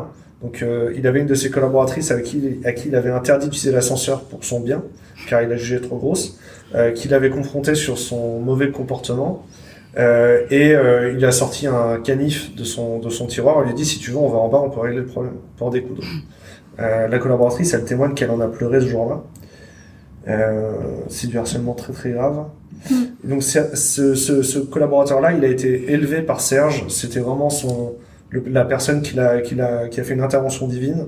Euh, il avait le, du coup, il devait gérer son agenda et ça lui a donné beaucoup de pouvoir. Euh, Mathéo, lui, il a été, il est parti de l'entreprise. On ne sait pas s'il a été licencié ou s'il a démi- démissionné en 2018. Et il a été remplacé ensuite par Tommy, qui lui était publiquement connu pour être un prédateur. On l'avait vu, dans, on l'a mentionné tout à l'heure. Dans le témoignage, euh, on voit que du coup, c'est euh, euh, le comportement d'une personne qui en a qui en a qui en a autorisé d'autres. Est-ce que c'est la est-ce que c'est le, le comportement misogyne et, euh, et décalé euh, du, du, du patron qui autorise le harcèlement? Est-ce qu'on peut dire que ba- en banalisant des, des blagues sexistes ou un environnement un, un peu misogyne, on, on ouvre à du à, à du harcèlement moral ou pire? Clairement. Clairement, ouais. Excuse-moi. Euh, oui, clairement, surtout si ça vient de la tête. Clairement. C'est- Clairement, c'est ma tête. Ouais. Oui, si ça vient du, euh, du patron, effectivement. Mhm. Euh, de toute façon, ils ont, on a tendance à recruter des gens qui nous ressemblent, que ce soit euh, voilà par par la façon de, euh, par la, la mentalité, l'approche euh, au boulot. Donc oui, il va forcément, euh, il y aura cette autorisation euh, tacite euh, qui va être, euh, qui clé va être, d'entrée. euh, oui, c'est une clé d'entrée. C'est une clé il y aura d'entrée. toujours des comportements. euh, Dans le fond, Serge a peut-être jamais fait de harcèlement moral, mais euh, son, son collaborateur, lui, il s'est permis du coup de euh, de- de- d'agresser des, des collaboratrices. quoi. Oui, et c'est pas, ce sont pas des petites, enfin, il n'y a pas de petites agressions, mais c'est pas, euh, on n'est pas dans des agressions Non, euh, banales. Enfin, on est dans une menace au couteau. Enfin, clairement, c'est, Ouais. ça relève du pénal. Enfin, c'est tu ne serait-ce que tu suggères des choses, exactement. c'est du harcèlement. Exactement. Oui. Ah oui, parce que là, on n'est pas sur la microagression, clairement. On n'est pas sur le passif Non. agressif. hein. C'est pour ça que on, on voulait aussi distinguer euh, deux, deux phénomènes, c'est-à-dire que parfois on a des, euh, des... c'est anodin. C'est Mm. anodin, on s'en rend pas compte, euh, mais euh, c'est euh, tout aussi grave que quelque chose qui est, euh, qui est beaucoup plus clair, mais on se dit, parce qu'on a un seuil de tolérance un peu plus grand, et bon, ça va passer, ou euh, C'est pas grave. ça va- c'est pas grave. Ouais. Euh, Et tout ça. Ouais. Donc, euh, on a ouais, distin- distingué les deux, c'est. euh, C'est, c'est une politique à descendre. intouchable. Il ne devrait pas. Il ne devrait pas l'être. Ouais. Personne ne devrait être intouchable. Non. Parce que regarde, euh, enfin dans le PDG Yves Guillemot, a priori, il est intouchable. Il faudrait que ce soit ses actionnaires qui le sortent. Dans les trois quarts des petites PME de, de l'IT, euh, le patron, il est intouchable, c'est sa boîte. Donc, c'est un problème plus global? Ouais. C'est un problème général? Je sais pas. euh, Il y a des gens qui sont vraiment invirables ou pas dans une boîte? Oui, il y a des. Oui, euh, En dehors a- il y des a- délégués du personnel syndical. Oui. Oui, il y, a des- il y a des personnes qui sont effectivement intouchables parce que euh, voilà, ils sont bien ancrés. euh. Oui. Après, euh, Ouais. pour, pour témoigner par rapport à, À notre ce qu'on a vécu. Ouais. euh, sans faire du moi-je, c'est pas ça hein, l'idée, mais euh, on a été confronté en fait Mm. euh, à des échelles plus ou moins différentes parce que moi absente de la société et euh, Mariam euh, dans la société, enfin dans le dans les locaux. Parce que tu étais en régie. Voilà. Ouais. Euh, entre autres. Euh, et euh, euh, je perds mon fil. Pardon. Un niveau de, ouais, tu disais un niveau Ouais, de harcèlement Un euh, niveau de différent. harcèlement différent. Euh, ce qui nous a aidé, c'est le collectif. C'est Ouais. l'intelligence collective, c'est le soutien. C'est euh, euh, aujourd'hui, je suis, je suis, je- j'aurais pas été, je te le dis Mm. clairement, j'aurais pas été capable d'aller mener ma bataille seule contre. euh, c'est le pot de fer contre le, le pot de terre en fait. Et ça, c'est parce qu'il faut pas croire que tous les hommes qui étaient dans la boîte, ils étaient à l'aise avec ça. hein. Enfin, j'imagine Ouais. que s'il y, a des- s'il y, a- s'il y a des femmes qui étaient mal à l'aise avec cette situa- situation, il doit y avoir des hommes qui étaient mal à l'aise aussi. quoi. Si tu ne te rebelles pas, Mais voilà, Ça, exa- en et fait, c'est là. En fait, c'est voilà. là où voilà, c'est C'est- là où c'était un peu plus stratégique, c'est-à-dire en Ouais. rébellion, ok, euh, intelligence collective, soutien, montage de dossier. Mmh. euh, aujourd'hui, euh, aujourd'hui, on pourrait être capable de- d'y aller. On Mais a- pas seul. Mais ce qui est important dans ce genre de situation, c'est quand même d'identifier la personne, là où les personnes avec qui tu peux euh, aborder ce sujet euh, de mal-être euh, intérieur sans te faire euh, dépasser ton, ton, ton estime de, de toi et enfin qui doit être bien basse à ce moment-là et euh, de dire bah voilà euh, c'est-à-dire que là moi j'en peux plus et il faut que je libère la parole sur ce sujet-là Oui. et euh, il faut que je trouve quelqu'un si moi je suis pas capable d'y aller toute seule ce qui est fortement possible pour que ce soit un collègue un psy un, médecin, un médecin Mhm. un délégué du personnel qui qui puisse m'aider à, sortir de ça Des personnes safe, ouais. Et, euh, Et oui, et euh, nous, euh, c'était nous. C'était Voilà. nous avec, euh, enfin on était plusieurs, hein, il y avait plusieurs, euh, c'était un, c'était un gros dossier.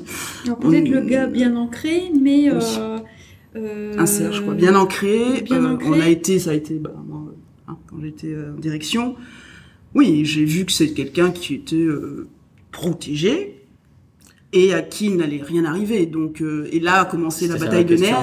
euh, qui a duré euh, un an. ouais. C'était est-ce que quand tu allé voir la direction, tu t'es rendu compte que il, il- allait être difficile Oui. à bouger Ah Et oui, c'était oui, peut-être le truc aussi, ce qui s'est passé chez Ubisoft, c'est que ça fait visiblement des années que ça, ça couve et qu'il y a un moment des gens qui ont, qui ont dit euh, voilà, c'est plus possible. Et ce, ce Oui. qui est, ce qui est intéressant sur l'histoire Ubisoft, c'est que ça ne touche pas seulement la direction, enfin si la direction en général, mais la DRH semble faire partie du problème à cet endroit-là. C'est ça. C'est ce que je m'apprêtais à dire. Tout je vais fait. avancer dans mes témoignages, on va y arriver. Désolé. Ouais, c'est bien, c'est bien. Ah, mais c'est bien. Transition. En fait, genre, euh, j'ai donc pour la, la chronique organisée, donc on rajoute des témoignages, on va crescendo et après on fait du dénouement. On parle des solutions après. Exactement. Euh, du coup, après les témoignages, je parle du coup beaucoup de Tommy François qui a pris la place euh, après Mathéo, qui lui était déjà, euh, avant il a été présentateur chez Game One, et il était déjà connu pour ses vannes sexistes en fait, euh, mais ça le rendait cool à l'époque. Et euh, donc il y a un des témoignages qui relate le fait que il y a un salarié qui avait fait une mailing list et il envoyait des photos de, femmes sélectionnées, il y a marqué, euh, et tous les hommes de la boîte étaient plus ou moins rajoutés de force dans cette mailing list. Et il y en avait qui répondaient de manière décontractée, sympa la numéro 24. Euh, c'est comme euh, sur LinkedIn, le mec qui fait des, euh, des posts sexistes pour recruter, il y a des gens qui trouvent ah super drôle, j'ai trouvé ça génial, je trouve ça je sais pas, fantastique. Euh, et du coup, moi, ça m'a rappelé le fait que ouais, dans les dans les premières expériences en tant que junior, il y a eu j'ai vu des startups où il y avait euh, un channel privé sur Slack où il y avait euh, des des blogs qui postaient des nichons, euh, où il y avait euh, une conversation WhatsApp euh, où on était rajouté plus ou moins de force, etc. On n'en parlait pas au patron. euh, il y avait euh, bien sûr les nouvelles collaboratrices, on leur en parlait pas, on cachait les écrans.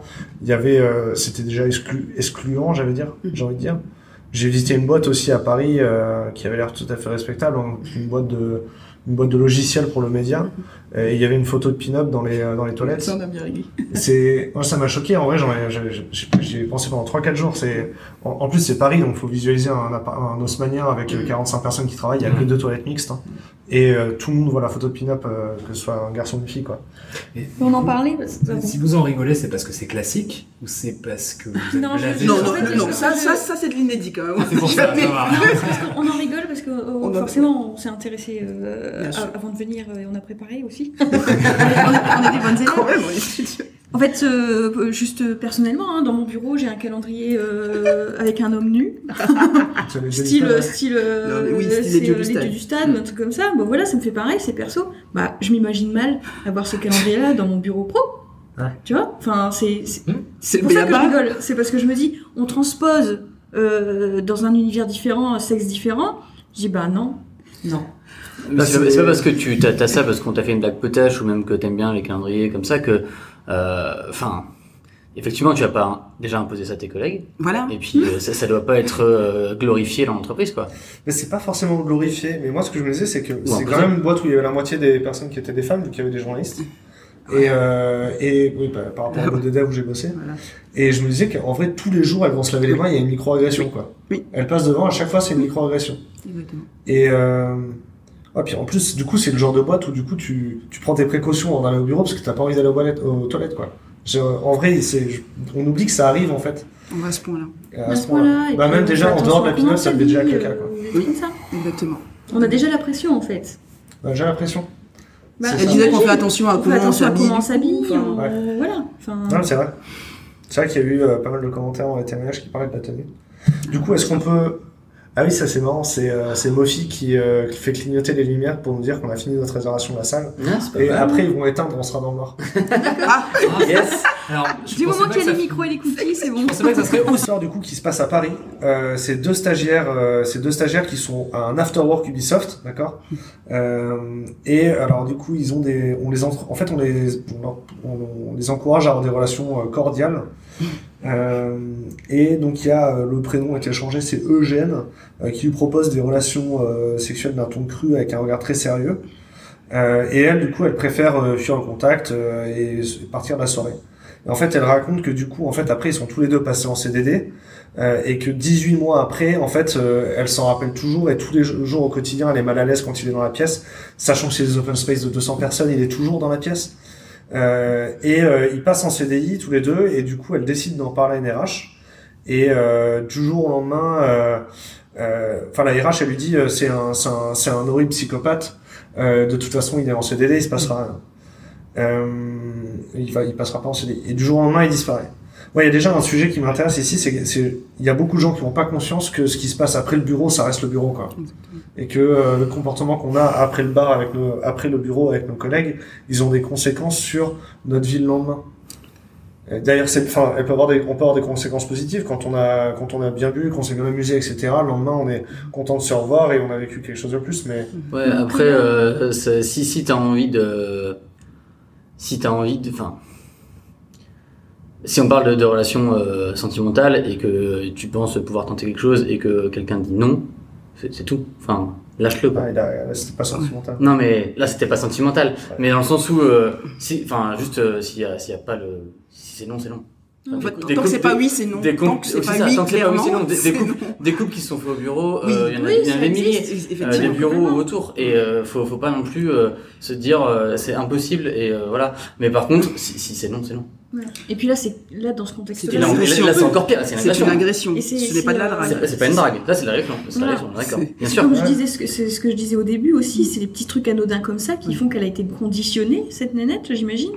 Tous les jours en allant au bureau, elle se dit merde, je vais le croiser. ouais c'est ça grosse pollution quoi. Enfin, ouais et puis là, là ça te bouffe C'est- ça, ça te ça bouffe l'enfer. bouffe, ça ça et donc ça là c'est ce que Damien dit euh, si euh, enfin ce qui ce qui est après le bureau euh, Mhm. ça reste le bureau quand même quoi Et pour rebondir là-dessus, sur euh, ce qui est après le bureau, ça reste le bureau. Déjà, euh, si je parle vraiment de ouais, côté RH, là, ouais, côté RH, euh, il y a certaines entreprises euh, pour les, au sein desquelles c'est une, une culture, enfin voilà, d'aller euh, boire des verres ensemble. ouais Pour mon, enfin, c'est mon avis personnel. Pour moi, c'est un, c'est quelque chose de négatif parce que si je n'ai pas envie d'aller boire un verre, ben j'ai pas envie d'aller boire un verre. Il ne faut pas que ça devienne obligatoire une condition sine qua non à mon intégration Ouais. ou au fait que demain euh, je vais être la paria qui n'est pas venu boire des verres pendant un mois. Ben, pendant un mois j'ai peut-être une vie, j'ai autre chose. On peut être, peut avoir des enfants, on peut avoir autre chose. Puis j'ai juste envie de rentrer chez moi. Il faut avoir ce droit-là. Alors que dans beaucoup de sociétés aujourd'hui, c'est un droit qu'on ne t'accorde pas. Parce que quand tu ne viens pas boire un verre, tu jugé. es automatiquement quelqu'un de euh, Ouais. une fois ça va passer, pas deux, pas trois. Donc ça, c'est déjà quelque chose dont il faut se, se libérer. Déjà, on vient au boulot, c'est pour, enfin, pour travailler dans l'absolu.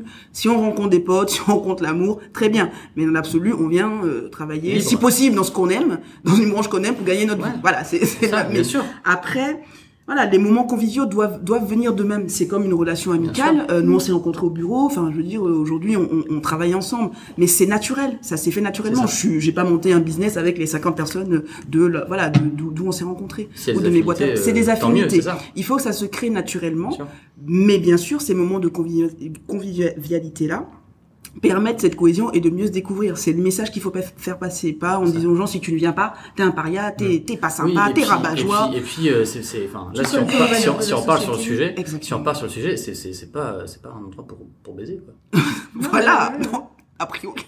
Ça se Voilà, fait. hein. Il y a des, il y a Ah, des boîtes, je vais être, non mais pareil, je vais être Non, cru, hein, il y a des boîtes dans lesquelles c'est C'est comme ça. Je mange dans la boîte, je travaille dans la boîte, je, Je- dors dans la boîte, je baisse dans la Bah, boîte. jeux quoi, vidéo, tu vois, c'est arrivé qu'il y a une boîte où je- moi je me suis pas intégré parce que bah en fait ils jouaient à Counter Strike sur le sur Mm. le PC le, le midi. Euh, non seulement ils m'ont pas proposé, mais moi en plus le midi en général j'avais l'habitude de sortir faire des Mhm. rendez-vous. Voilà. Euh, La nuit, quoi. Enfin, tu fais tes choses. Il y en a Des fois je rentre chez moi entre midi et deux. En fait. Voilà. Oui. Voilà, juste, juste, j'ai besoin de calme. J'ai besoin de, voilà. Et non, faut pas que ce soit euh, un jugement. Et ça, Il y en a trop. ça, ça, ça, il y en a trop. Pour moi, c'est une, euh, la pseudo-culture, c'est un travers. Il y a des, c'est un travers. il y a, il y a des boîtes assez, que, où j'aimerais bien travailler qui sont hyper respectables où Oui. euh, c'est euh, ah je pourrais pas prolonger la narration mais euh, il y a des boîtes où c'est qu'on est dans le processus d'entretien d'embauche la dernière étape c'est aller boire un verre avec les collègues et c'est, c'est, ça fait partie de la qualif. Faut que les autres collègues, après euh, le premier verre, ils aient envie de reboire des verres avec Mm. toi, quoi. Mm. En fait, c'est, c'est là où déjà on peut expliquer aux gens, tu peux ne pas boire de l'alcool si tu veux. Voilà, Hein, déjà, euh, tout t'es déjà pas catégorisé. En fait, tu peux trouver ça. En fait, en fait, et Voilà. puis en tant que, en tant qu'employé, tu peux trouver ça cool, mais euh, enfin en tant que, même en tant que, que personne qui est dans le processus de recrutement, tu peux dire ah bah c'est super sympa, on va au bar, voilà, c'est- Ça ça, peut dépend. être cool. Mais euh, faut pas que ça, Non, faut le proposer. il faut le proposer, c'est pas obligatoire. Et puis euh, si, si t'as envie de dire bah non, moi euh, en fait le boulot c'est le boulot, j'ai pas envie de venir boire un verre avec vous. euh, Et ça peut même mettre, mettre, être un stress, pardon, euh, là où, par exemple, il y a des gens qui boivent peu ou machin, et le stress va faire qu'ils vont boire beaucoup. Ils vont, ils vont, voilà, ils vont être déchirés, ouais, ils vont faire n'importe quoi, Ouais. et puis ils vont se dire, bah, je travaille pas avec lui. ouais. Bah, alors que, bah, c'est quelqu'un qui, ah, bah voilà, tu vois, c'est un exemple. Non, mais c'est, Tu Ils au bureau le stress. Mais non, voilà, je bois pas d'alcool en général, mais quand Ouais. tu sortais Voilà. dans les after-work, Voilà.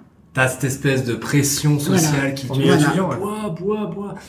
Pourquoi tu bois pas? C'est ça. bois. Ah, tu bois pas, t'es Tu rabat bois l'habilité. Après, tu fais des bêtises, Voilà. tu regrettes tes bêtises, ouais. et tu continues de les regretter tout le temps parce qu'on te les rappelle bien au bureau que Voilà. tu les as faites les bêtises. Voilà. Tu te dis, ah, regarde cette photo où tu faisais un truc C'est harcèlement. C'est vrai que samedi, euh, il y avait un, il y avait un mec qui avait ramené euh, des bières sans alcool. J'ai passé une bonne soirée. hein. Ah, non, je peux passer une bonne bières soirée sans sans alcool. Ouais, j'ai- non, mais moi d'habitude, je bois des sodas parce que j'ai pas envie de, j'ai pas forcément envie de me finir, ouais, quoi. Peut-être que, non, mais c'est, le plus souvent, si je bois pas de l'alcool le samedi, c'est que j'en ai bu beaucoup le vendredi, tu vois. On n'est pas obligé d'en boire tous les jours. Ah bon? Ou quand fait tous les jours. Ah, c'est ça. Et, et là, le, et là, en fait, ouais, c'est la première fois, mais il avait ramené euh, deux packs de bières sans alcool, j'ai bu toutes ces bières, il était, il était triste. Donc voilà, donc l'impact de toutes ces, euh, voilà, cette, cette, Ces conditions, culture, ces c'est conditions. Mais il y a eu des, enfin il y a eu, il y a eu des, il y a eu des, il y a- enfin même en ça. France, dans la région lilloise, il y a eu des histoires. euh, Voilà, c'est sorti dans la C'est presse. je pense que c'est public, euh, mais de, de, voilà. de la euh, chronique, euh, la boulangerie Pitman, euh, pas. Ouais, la boulangerie Pitman ou même des boîtes bien plus connues que ça, euh, sans citer personne, mais euh, La boulangerie Pitman, c'est, euh, c'était, euh, les c'était en lunettes. 2014, 2015, C'était ouais, les lunettes. ouais. Donc, ouais, c'était le Intégra- processus de intégration, bisutage, euh, même les hommes euh, se faisaient bisuter par un, par un boulanger. Euh, mais tout le monde est passé en hein, sur, le, sur Pitman. C'est marrant. Après, leurs ouais, sandwichs sont super bons, on y va encore, mais c'est plus les mêmes Non, personnes, quoi. c'est plus les mêmes personnes. Il y a un arrière-goût. non, non, non, mais même. Euh... Enfin, faut savoir que c'était un salarié qui brimait un autre salarié pour le coup. C'est ça. Ouais, Qui brimait tous les Mais euh, Oui. non, c'est grave. hein. Oui, oui, non, Ah, c'est bien qu'ils aient tout changé. Non, parce que j'y vais. J'aime bien. Ah J'ai ouais envie de continuer à y aller. Mais en fait, un des pires trucs, c'est qu'il y, a- il y avait une des apprentis. Donc, parce que le problème, c'est ça, c'est que le boulanger, le maître boulanger, il a des apprentis, ce qui lui donne la relation à l'ascendant. Il y avait une des vendeuses en apprenti qui euh, a parlé à ses parents parce qu'elle était mineure, hein, euh, qui parle à ses parents, qui dit bah attends, c'est bizarre quand même les trucs qui se passent, euh, je me on brûle les bécos, etc. Et ses parents lui ont dit non mais c'est normal, c'est le monde de l'entreprise. Euh, euh, t'es Oh t'es déjà bien contente de travailler quoi. Ah Bah voilà. Et, euh, L'éducation. Mais du coup, je me disais, il y a peut-être ça aussi euh, chez Ubisoft, euh, quand tu rentres dans une grande entreprise ou euh, avec un nom, euh, où tu te dis, euh, ben, euh, putain, je suis chez Ubisoft quand même, quoi. euh, ah, ça ouais, je vais y revenir ouais. Je vais y revenir. Peut-être avancer sur.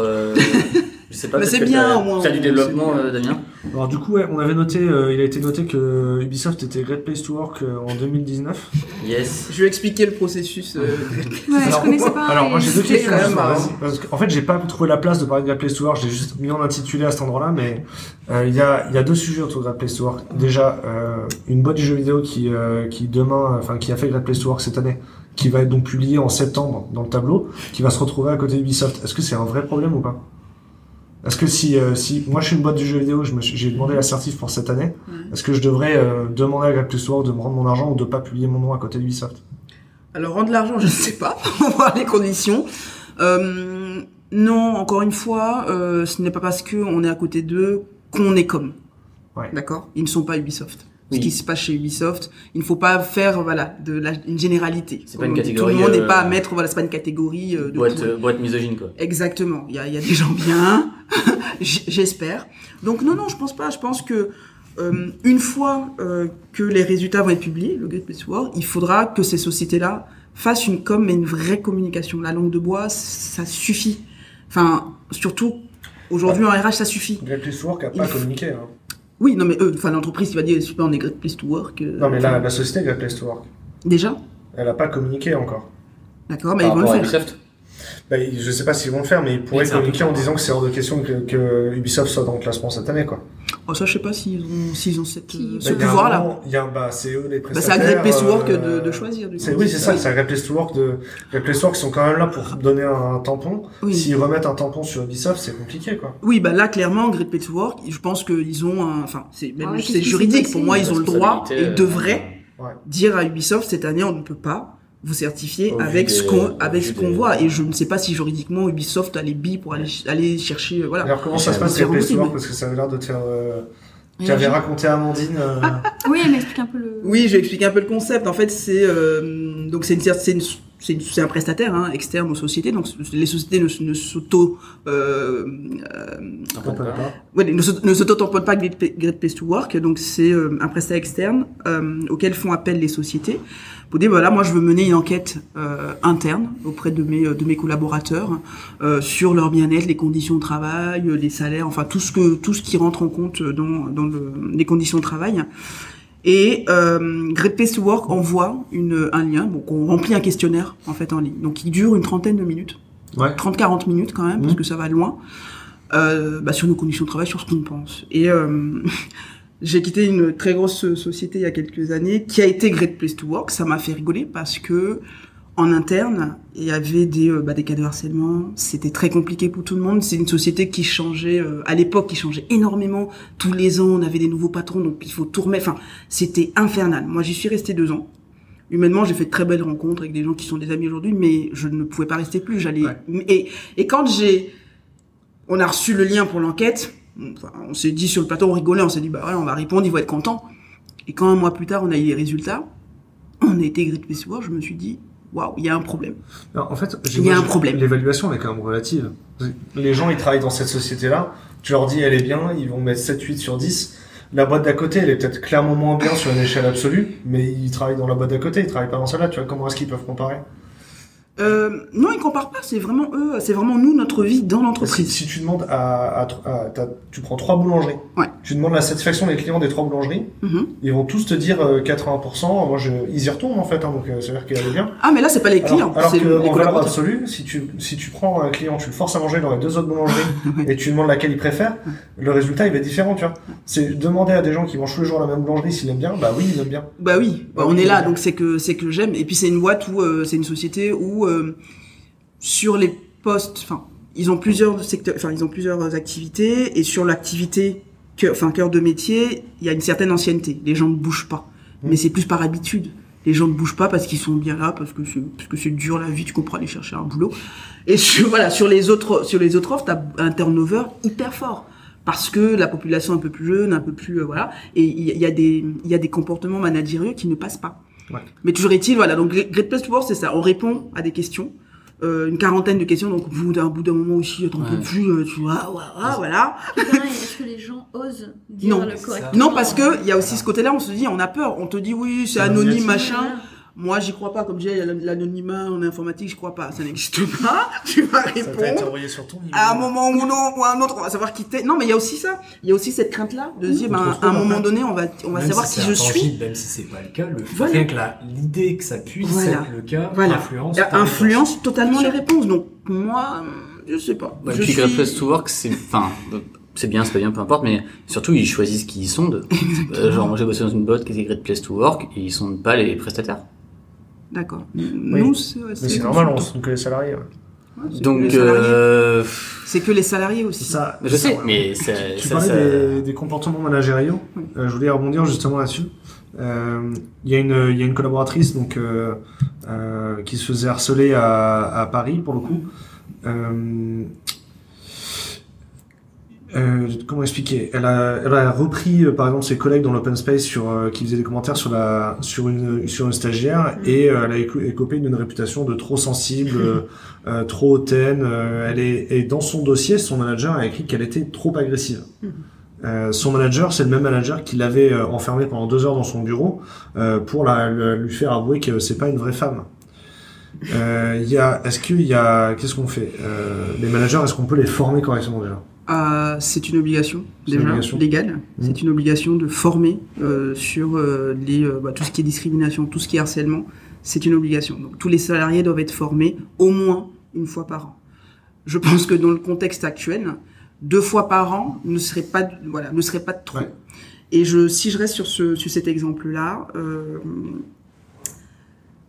Quand j'étais salarié, on m'a demandé de mettre une notation aux, euh, aux personnes que je pouvais rencontrer, aux candidats. Donc une notation qui allait de 1 à 10 ou à 5, je ne sais pas. Donc 1, c'était euh, trop nul. Euh, je ne me, je veux pas travailler avec lui. Enfin, plus, enfin jamais on va travailler avec lui. Il fallait écrire ça, d'accord. Et, dix- et 5 ou 10, c'était dire génial, je l'épouse. C'était, c'est écrit texte. J'ai encore ça. J'ai mis dans, mon- dans le dossier. J'ai mis dans le dossier. Génial, je l'épouse. Si tu avais été un homme, on J'ai dit, ça, moi je ne peux pas. C'est illégal. Et il fallait écrire ça dans la thèse. J'ai dit, demain, on a un audit, on a un contrôle de, euh, de l'inspection du travail, on se prend une amende, mais royale. On m'a dit, on s'en fout, on a de l'argent pour. Donc on, Donc on a le droit de noter des gens comme ça, en disant, toi t'es bon, toi t'es joli, toi t'es pas joli, toi t'es vieux, toi t'es... C'est comme ça. Aujourd'hui encore. Enfin, on a le droit, on n'a pas, le droit, mais euh, il y en a qui se payent le luxe. Il y en a qui se payent le luxe. Ça, de- ça, c'est là j'ai réagi récemment sur un recruteur sur LinkedIn qui disait il y a des bons et des mauvais candidats. Non, j'en ai un autre là. Ah. C'est pas le même. Non, mais c'est un recruteur qui dit euh, on va avoir du mal à placer des gens à la rentrée euh, parce que effectivement il va y avoir un peu de détente sur le marché, mais bon, euh, les, les, si vous avez si vous avez 10 salariés que vous en, en séparez de deux, euh, c'est pas les meilleurs que vous allez vous séparer et c'est pas ceux-là que je vais je vais placer chez mes clients. Et il y, a, il y avait un peu ce discours de euh, il y a les bons et les mauvais candidats comme si c'était une échelle absolue, Oui, comme si le monde se divisait en deux. c'est ça. Parce qu'en vrai, si c'est si c'est le cas, bah, du coup, le chômage est justifié, quoi. C'est juste les mauvais candidats qui sont bah, au chômage. voilà. Ouais, ouais, ouais. Et Ah, les non, mais bons, ils travaillent, quoi. faut savoir que les gens qui ont cette mentalité-là, enfin les gens qui euh, avec qui euh, je- pour qui je devais faire ça, ont cette mentalité-là. Ah, pour eux, c'est donc Oui, pour eux, t'es chômeur, c'est parce que t'es nul. Ouais. C'est tout, t'es nul, sinon tu seras au boulot, et puis c'est tout. Alors que, Voilà, enfin, pas, euh, on va pas chercher plus loin. hein. Il y, a, il y a plein de gens très compétents qui Ah ont juste pas réussi à construire une relation dans la boîte Mhm. et ils repartent, quoi. Ouais, c'est ça. Parce qu'il faut créer la, la- plein, de, plein de choses et des fois, tu t'es arrivé dans la boîte, ça s'est mal passé, tu repars, quoi. Même sans aller jusque-là, tu Ouais. peux être très bon dans ce que tu fais, mais pas être bon en relationnel. Tu passes un entretien d'embauche, C'est tu difficile. passes mal, tu stresses, tu- ça n'empêche pas que tu es peut-être très bon dans ton travail, mais tu as raté ton entretien d'embauche. Ça arrive. Il y a des gens qui paniquent, qui sont pas faits pour ça, et il en faut des chemins alternatifs, quoi. Euh, alors, il y a un passage sur le code de conduite. Euh, ils ont essayé de rédiger un code de conduite à l'époque, euh, mais les RH ont à chaque fois euh, euh, édulcoré le code. Euh, par exemple, les, euh, les, les collaborateurs voulaient qu'il soit écrit qu'un un, un manager qui pratique le harcèlement euh, sexuel euh, serait sanctionné. Et en fait, c'est intéressant parce qu'en fait, les, les, les RH l'ont pas exclu parce que euh, euh, elle voulait pas que ça arrive, mais en fait, ce qu'il y avait, c'est qu'il y avait- l'impression que si on écrit texto comme ça dans un code de conduite, on reconnaît du coup qu'il y a des, euh, il y a des Mhm. managers harceleurs et on a peur que rien que le fait de l'écrire comme ça, ça nous jette l'opprobre. Euh, c'est, est-ce que voilà, c'est ça, est-ce que on a peur que le fait d'en parler, c'est, euh, ce- c'est, ce- ce- ce- c'est reconnaître qu'on a un problème? Oui, c'est un peu, euh, c'est un peu comme euh, dire oh tu me jettes le mauvais œil. Non, c'est euh, et pour moi ce sont des sujets sur la partie RH, vraiment c'est des sujets qu'il faut aborder en toute sérénité. Quand on n'a rien à se reprocher, on n'a rien à se reprocher, c'est tout. De dire à des candidats ou à des collaborateurs, c'est un problème qui existe, d'accord? On en a conscience aujourd'hui. Voilà, ce, voilà ce qui est prévu au cas où ça arrive, parce que encore une fois, par définition, où il y a de l'humain, il y a de l'imperfection, il y a des, il y a des dérives, il y en aura toujours. Mais de, de, de se voiler la face en disant chez nous, ça n'arrivera jamais. Est-ce que tu es sûr? Voilà. Est-ce que tu as vraiment posé la question? Est-ce que tu as vraiment demandé à tes salariés s'ils n'ont jamais euh, vécu déjà? Donc non, il faut, il faut en parler calmement. En l'entretien déjà, quand on est en phase de recrutement, quand, enfin pas premier entretien, deux troisième chance, quand on est on passe de signer, c'est en parler. Dit voilà, nous on a en interne oui, il y, a le, il, y a, il y a le règlement intérieur, mais déjà, il faut séparer. Pour moi, il faut sortir cette charte-là du règlement intérieur. Dire c'est un vrai problème, on le prend à bras le corps et on met des process bien précis, bien définis euh, euh, pour régler cela. Donc rien que le fait de le dire, moi j'aimerais si j'arrive dans une boîte comme ça, on me dit il y a ce problème-là, on en a conscience, on a mis en place certaines euh, certains éléments pour gérer. je serais rassurée. Je, je serais contente. Voilà, d'arriver dans une boîte qui dit je sais que ça existe. Je suis pas en train de te dire que nous on est parfait, ça existe. Donc si ça t'arrive, voilà ce qu'on a mis en place. Sache que on en a conscience. Et ça c'est déjà euh, mon Dieu. Par, par contre, on, on aurait quand même envie de, de, de rajouter une petite note positive. C'est-à-dire que là, on parlait de code de conduite égale sanction, s'il y a des débordements. Ouais. Normal.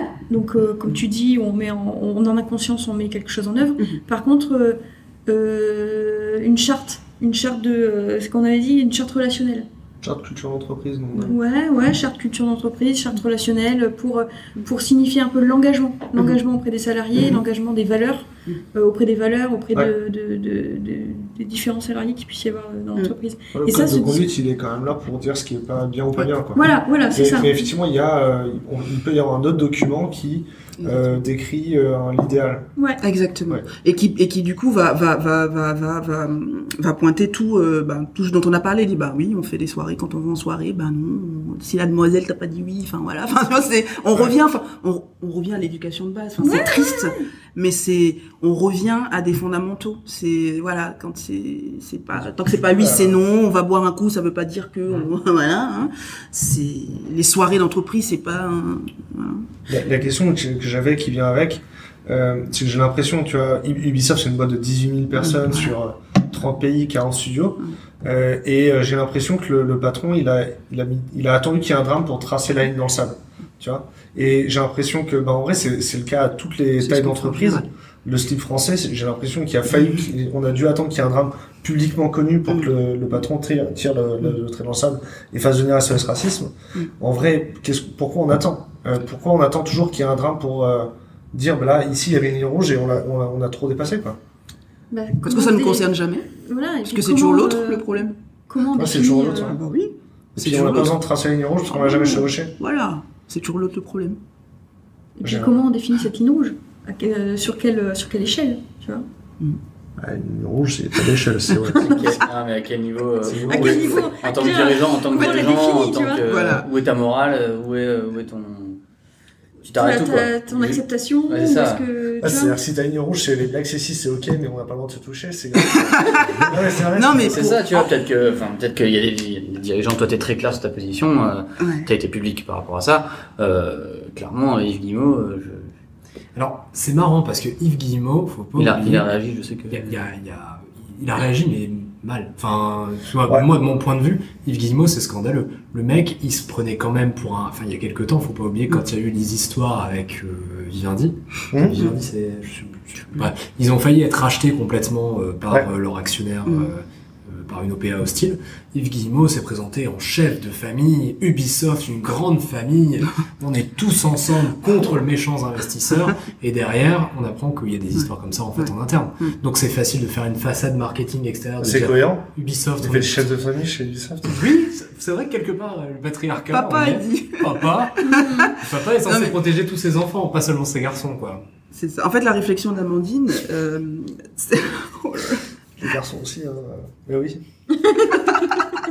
non, mais c'est vrai quand on, effectivement, quand on préparait, on, on- on y a pensé parce que sur cette question de limite là, euh, si on prend notre propre exemple très clairement, moi, enfin, nous, on est très, on fait des blagues euh, très euh, pipi caca à un niveau, euh, enfin bref, voilà, on fait des Ça blagues graveleuses. Nous, ça nous fait rire, mais on a des limites, on a su les poser, mais parce que on a des personnalités plutôt fortes, on baisse pas les yeux, on se laisse pas faire. Mais c'est notre personnalité. Et puis, Après, l'humour potage, c'est pas gênant tant que ça gêne. Pardon, vas-y. Tant que ça gêne personne dans la pièce, tant que ça blesse personne, tant On a eu- qu'il n'y a pas de harcèlement, tant qu'il n'y a J'ai pas déjà de. eu des collègues que ça a fortement, mais blessé. Blessé, bien sûr. Parce que c'était pas du tout euh, dans leur. euh, Ils sont pas à l'aise. ouais. Ils sont pas à l'aise avec ça. Et je me suis retrouvée démunie à me dire, à dire à cette personne, c'est pas grave. Mais après, je me mais- Pour on elle, a parlé, elle, je dis, mais pour elle, c'était pour grave. elle, c'était grave en fait. Pour moi, c'est pas grave, mais pour elle, c'était grave. Je pense qu'il y a aussi l'importance de, de Ouais. l'empathie là-dedans. C'est essayer de se mettre à la place de l'autre, parce Voilà. que tout le monde est différent. Tout le monde a un degré de- d'acceptation qui est C'est différent. ça. Euh, Il y en a qui vont être beaucoup plus sensibles, il y en a qui vont, ouais, qui vont lâcher l'affaire, mais c'est aussi de, voilà, c'est de savoir se mettre à la place de l'autre en face en disant, ok, non, je peux pas, euh, je peux pas. Ou, euh, Ah ouais. euh, après, après, il y a des gens, effectivement, c'est, c'est hors sujet, il faut les, Poubelle. Ouais, ça a Oui. du sens. C'est-à-dire que même s'il y a des lignes rouges qui sont placées au niveau de la boîte, Mm. euh, c'est, enfin, il faut aussi être à l'aise pour que chacun pose ses propres limites. Oui. Euh, Voilà. Thomas, il veut pas manger de fromage. euh, Ça, c'est faire preuve aussi d'assertivité. C'est important de, de pouvoir euh, communiquer euh, en, en assertivité. C'est Mm. ça, dire ça me plaît pas, Mhm. en respect, mais euh, Je suis pas en respect. Voilà, je suis pas à l'aise euh, avec ce que tu dis. Euh, je te respecte, tu me respectes, mais euh, savoir le dire. Mais ça demande euh, une confiance en soi Oui, et, oui. et, et des introvertis il y en a, des extravertis il y en a et, et en fait il faut aussi être Vous pouvez faire appel à un coach pour ça. être proactif, être proactif là-dessus pour. Oui. en fait, quand on commence à se connaître en entreprise, déjà au début, euh, on évite les blagues qui pourraient blesser. Au et début, si oui. on commence à se connaître et qu'on sait qu'il y a une blague qui va blesser, on ne on la fait on pas. la fait pas. Après, il Exactement. peut y avoir un code. On peut avoir un code. Le code.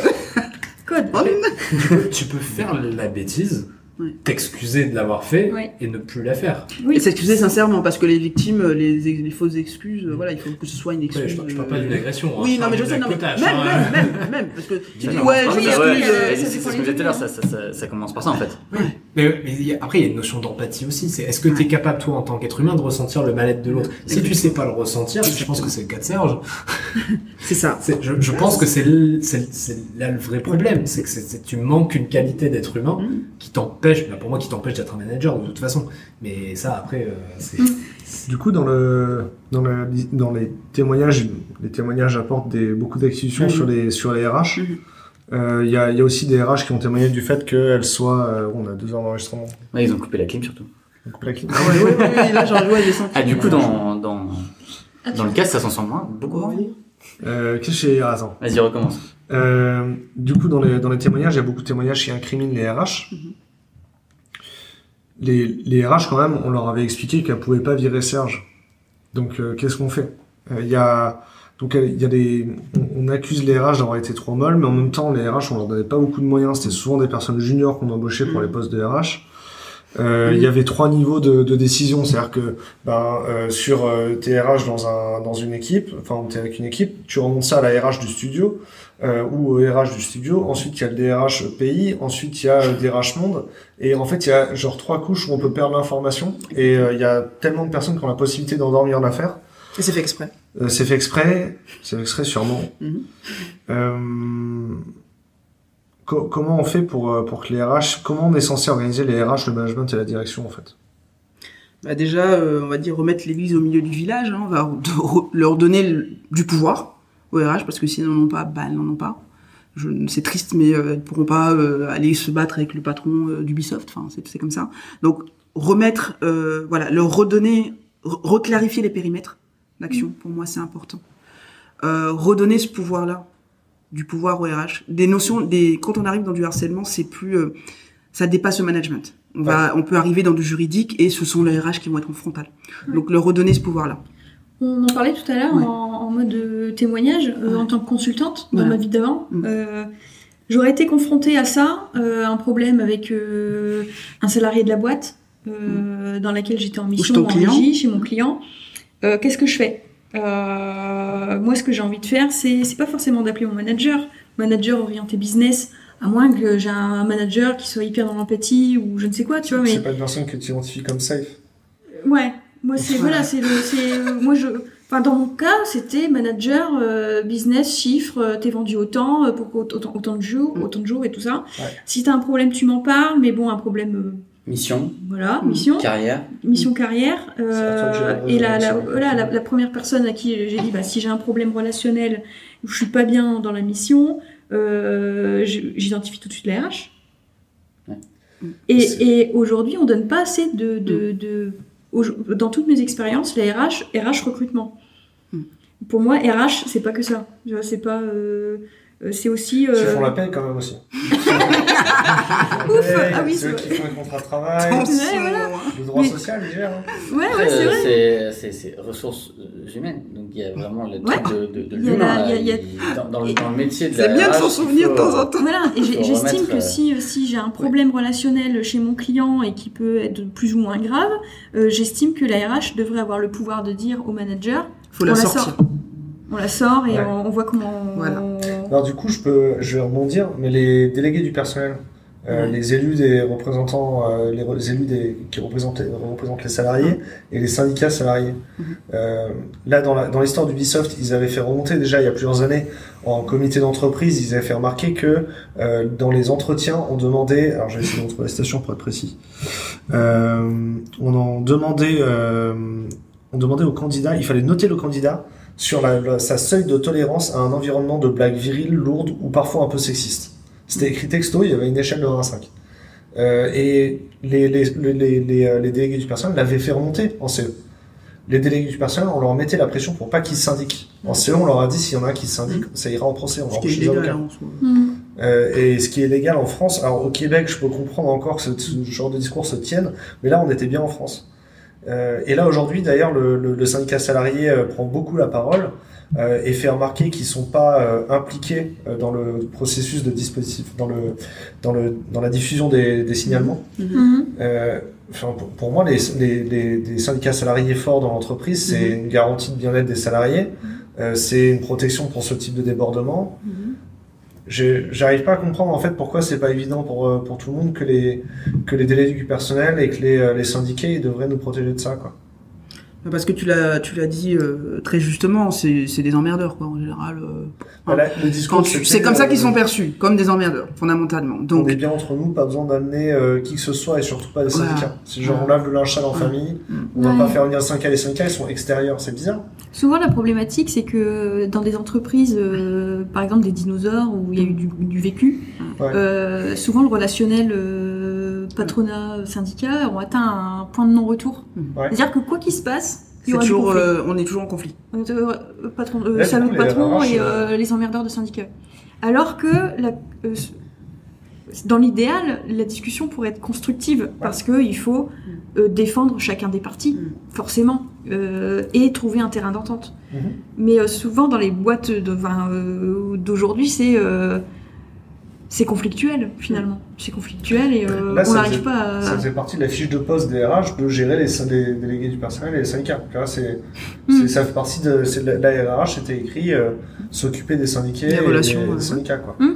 Et donc le CE, c'était euh, ah, c'était une corvée comme une autre. Quoi.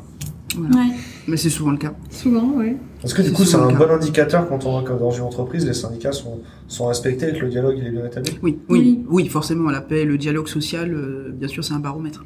Mais à, C'est un baromètre à très à important. condition qu'il y ait un respect mutuel. Comment, quand on arrive dans un, dans un processus de recrutement, euh, euh, on peut. euh, Enfin. alors, j'ai j'ai la réponse, mais. il faut que, il faut qu'on arrête de parler des baby-foot et des soirées bières et Oui. qu'on dise, euh, bah voilà, nous aujourd'hui, euh, ce qu'on a mis en place dans l'entreprise, c'est que, un, on est transparent sur notre business, et Mhm. deux, on est transparent sur notre code moral, éthique, et on s'engage là-dessus, euh, en tant que, on s'engage pas forcément à l'extérieur, Enfin, Mhm. ça peut être euh, engagé à l'extérieur, mais en tout cas, à l'intérieur, on se dit, bah, nous, on, ça, on, on dira, on ne laissera pas passer, quoi. Bah, il faut ouais, il faut qu'il y ait des valeurs, il faut pouvoir y adhérer, il faut pouvoir qu'il y ait des, faut, faut qu'il y ait des actions, des actions conséquentes par rapport à par rapport à ce que tu es en train de dire, l'éthique, euh, la transparence ou des trucs comme ça. À partir du moment où il y a un biais dans, dans ces valeurs-là, Mm. euh, il y a tout qui décroche. Les salariés, les syndicats, Mm. euh, même les certains managers, Mm. et il y a plus y a plus de cohésion. C'est ça, il ne suffit pas d'annoncer aussi maintenant. Je pense qu'on est à une- on arrive à un moment où il faut des actes. Mm. Il faut, il faut des actes, signer des chartes, écrire, on peut en faire, hein, mais enfin, si on prend la question de la diversité, enfin, clairement, enfin, des gens qui signent des actes, enfin, des chartes de diversité, machin, veux-tu en voilà. Et quand tu arrives dans l'entreprise, euh, bon, euh, Mm. Voilà, c'est, très clair, c'est comme ça, c'est, euh, voilà. Donc il faut faire. Aujourd'hui, il faut faire. Et euh, encore une fois, si euh, si on parle de vécu, euh, je veux dire, quand moi les sociétés où je suis passé, bah quand je recevais, euh, voilà, tout- quand je recevais des gens, bah, des noirs, je peux dire, ou des maghrébins, ou des, enfin, ils étaient contents parce que ben c'était pas qu'une parole. Quand on leur dit il y a de la diversité ici, la première personne qu'ils voient, c'est de la diversité. Ah Donc oui. ça, c'est un acte. C'est pas, on Ah n'a oui. même pas besoin de l'écrire. Tu vois, c'est un acte fort de dire on fait. On, dit on fait. Quand je vais voir les, mes clientes euh, dans, les, dans les grands comptes à Paris, euh, Voilà. il y a, y a que une, une, une, une société où euh, mes interlocuteurs, c'est des femmes noires. Quoi. Voilà. Sinon, j'ai toujours une femme de 45 ans. Euh, C'est très. ça euh, fait, ça, je suis content parce qu'on on lui a donné un poste à responsabilité. Voilà, voilà. Et c'est ça. Donc, euh, y a, si j'arrive, il y a pas d'handicapé, il y a pas de, je vois pas de. Oui, tout est, c'est monochrome, c'est machin. Enfin, je vais pas. Oui, j'ai pas envie. Je me dis, je suis pas à ma place. Non, mais t'es pas à ta place. Tu te sens mal. Tu te sens. Tu te mal. C'est c'est comme s'engueuler sur le sexisme et puis avoir que des RH femmes, Voilà. ou euh, ne pas avoir d'hommes en RH, ou avoir que des développeuses mecs, euh, des, dévelop- des développeuses mecs. Ça, c'est, c'est- oui, Des- d'ailleurs, un des- genre, des- c'est développeurs- genre. Des développeurs mecs ou des ou- voilà. euh, Exactement. Il y a des métiers où aujourd'hui les formations, euh, bah oui, euh, en école d'ingé, il y a 90% de mecs, euh, voilà. Ouais, mais c'est pas avec les photos de pin-up qu'on va changer les choses. Mais c'est pas que votre opinion qu'on va changer les choses. En infirmier, il y a- en infirmier, infirmière, il y a oui, très les peu de, c'est très peu beaucoup de femmes. plus. Enfin, voilà. C'est- aujourd'hui, Mais des médecins, il y en a beaucoup. Euh, ouais, ça, enfin, je sais pas, ouais. Ils sont le gynéco, hein, ils sont plutôt en gyné. enfin, Je sais pas. Non, mais c'est vrai, elles Non, n'osent même pas. Et c'est, c'est, il y a, il y a- il y a pas de, aujourd'hui, il y a pas de, il y a, il y a plus de, enfin, il y a jamais eu d'ailleurs de métier réservé aux femmes ou de, de métier réservé C'est aux vrai hommes. que recruteur, enfin, j'ai toujours trouvé ça marrant parce que euh, recruteuse, recruteur, c'est c'est un métier. En même temps, voilà, recruteuse de SN, mais le recruteur anglais au cabinet. J'ai jamais compris. J'ai l'impression que, en fonction de la condition, euh, soit c'est un homme, soit c'est une femme, mais Moi, je vois beaucoup de chasseurs de tête, Oui. ouais. mais pas de chasseuses de tête. Oui. J'ai l'impression. Mais il y en a en vrai. Hein, Alors qu'il y en a en vrai, hein. Non, non, Ouais, mais ouais, c'est- ouais. après ça c'est d'autres biais ça. de la société. Ouais, c'est on n'ose ouais. pas, le rapport à l'argent, enfin tout ce que tu veux. Il y a des choses beaucoup, euh, enfin. il y, a des, il y a une culture derrière qui est beaucoup plus lourde, qui nous dépasse là, que ce, ce petit combat. Mais oui, ça va chercher loin. Effectivement, on va chercher très loin. Et pour euh, voilà, sur la question du sexisme, par exemple, tu, tu, tu as dit quelque chose de juste au début, en disant ben voilà, quand il y a des rushs, on bosse tout, voilà, de enfin, pendant trois jours, une semaine, matin, midi et soir, hein, on dort sur place. Il est voilà, il est dit qu'une femme a besoin de rentrer chez elle pour peu que tu as des enfants, machin, tu peux pas rester le soir. Donc déjà, tu es éliminé. Parce qu'on va dire, oh là là, elle a des enfants, machin, pourra me pas rester chier. le soir, va me faire chier que c'est des gamins, machin. Pourtant, des fois, t'as pas d'enfant, t'as juste envie de rentrer chez toi et puis Ouais. euh, voilà, c'est tout. Mais ouais. on va dire, bah, elle pourra pas rester là une semaine avec nous, euh, Pourtant, nani, chichi, manifestement, euh. euh, manifestement, elle les a pas fait tout seul. Oui, voilà, non, mais non, mais si, si. Et il bah, y a une deuxième personne. il y a Marie, il y a Marie. Il y a Marie quand même, il y a Marie dans le lot. Quand j'organisais les startup week-ends, il y avait beaucoup de femmes qui me disaient, ben moi je peux pas venir, j'ai des enfants. Je fais oui, mais attends, il y a 80% d'hommes sur l'événement, ils ont des enfants aussi, quoi. Ouais. Et, les- le plus souvent, quand je voyais des femmes de plus de 30 ans, j'ai à peu près une fois sur deux au pif, je pouvais deviner qu'elle était divorcée, c'était pas qu'elle avait des enfants sur quoi. Ouais. Et il y a- il y a- j'avais l'impression que, euh, bah, dans le, du coup, c'est des événements où on sensibilise à l'entrepreneuriat. Et j'avais l'impression que les, qu'il y avait beaucoup de femmes qui se retrouvaient libérées de ça par le divorce, que la, la responsabilité, elle était mieux, Partagée, mieux, oui. mieux partagée après, quoi. Oui. Et qu'elle Oui. retrouvait une vie, euh, perso, quoi. Voilà, après ça, euh, tout le monde veut divorcer. Faut, faut se mettre avec la bonne personne. Euh, j'ai un sujet encore sur euh, l'effet Denis Baupin. Euh, Il y a beaucoup Tu de. peut-être euh, ce qui s'est passé avec Denis Baupin. ouais. Franchement, j'ai pas noté, j'ai pas fait ma Je me note. souviens plus. C'était, oui, euh, écolo, euh, le ministre écolo, euh, qui a, je sais pas. En tout cas, il y a beaucoup de témoins qui disent qu'en écoutant les témoignages euh, contre Denis Baupin, Ouais. euh, elles ont réalisé euh, qu'elles étaient harcelées. Oui. Alors, moi, je trouve ça intéressant déjà parce qu'il faut dire que tous les témoignages qui sont ressortis sur cette affaire-là, ils sont extrêmement précieux. Mhm. Euh, ils participent à une prise de conscience générale. Même par exemple le hashtag MeToo. Enfin, moi personnellement, du coup, j'en ai parlé avec des gens autour de moi. Je me suis rendu compte qu'il y avait quand même vachement de trucs, vachement chelous. Mhm. Euh, non, mais même par exemple, des... quand j'étais à l'école, quand j'étais en prépa, juste après le bac, le directeur de la prépa, il était chelou. Clairement, il avait retenu tous les, tous les prénoms des filles dans la promo. Euh, et quand j'en ai parlé avec mes potes, en fait, elles trouvaient ça déjà normal à 18 ans qu'il y ait un mec qui batte leur sein et qui ait 40 50 ans, quoi. Comme ça. Et c'est- ça, moi, j'ai eu la prise de conscience à ce moment-là. Donc, les témoignages, ça libère la parole, et euh, la parole libère la parole. Est-ce qu'on pourrait pas simplement faire des infos dans les entreprises, quoi? C'est-à-dire des infos. J'ai l'impression que tout le monde n'est pas au même niveau d'information sur ce que c'est le harcèlement, quoi. C'est pas une impression, je te rassure. C'est euh, Oui. là, là, du coup, être, euh, Chacun son comme- interprétation. Comme des cours de sciences nat euh, au collège, tu sais. On devrait Ouais. faire la même chose en entreprise. Des Oui, cours, c'est- des, des, des, des, des, des formations, des remises à niveau, des... C'est... euh, de remises à niveau. Oui, déjà, effectivement, comme je disais, l'information, la formation continue. Tout, on a des cas, on a des nouveaux cas tous les jours. Voilà, on veut tu, on voilà. Donc, quand, dès qu'il y a un cas, c'est remettre une couche. Et c'est pas un mail, hein. pour moi, un mail, personne ne lit. euh, C'est pas envoyer un petit mail, c'est en présentiel. On convoque les managers ou alors voilà les populations, con- enfin concernées. euh, bon, restons dans le cas d'une grande entreprise. On, con- on, appelle- on- voilà, on voit les managers une demi-journée. On remet une couche. Voilà. Il y a l'année, il y a six mois, on s'est vu, on a parlé de ça. Bah, maintenant, il y a ça de nouveau. Ça aussi, ça rentre dans les comportements à proscrire. Les comportements, voilà, euh, qu'il faut pas euh, qu'il ne faut pas avoir en entreprise. Donc vraiment moi les, les sessions de formation la répétition Sensibiliser, on sensibilise sans cesse sans cesse.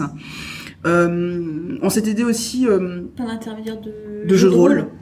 Ça, je l'ai vu sur le blog RH. Donc voilà, donc je cite la Position- en source. position d'observateur et en position de de Ouais.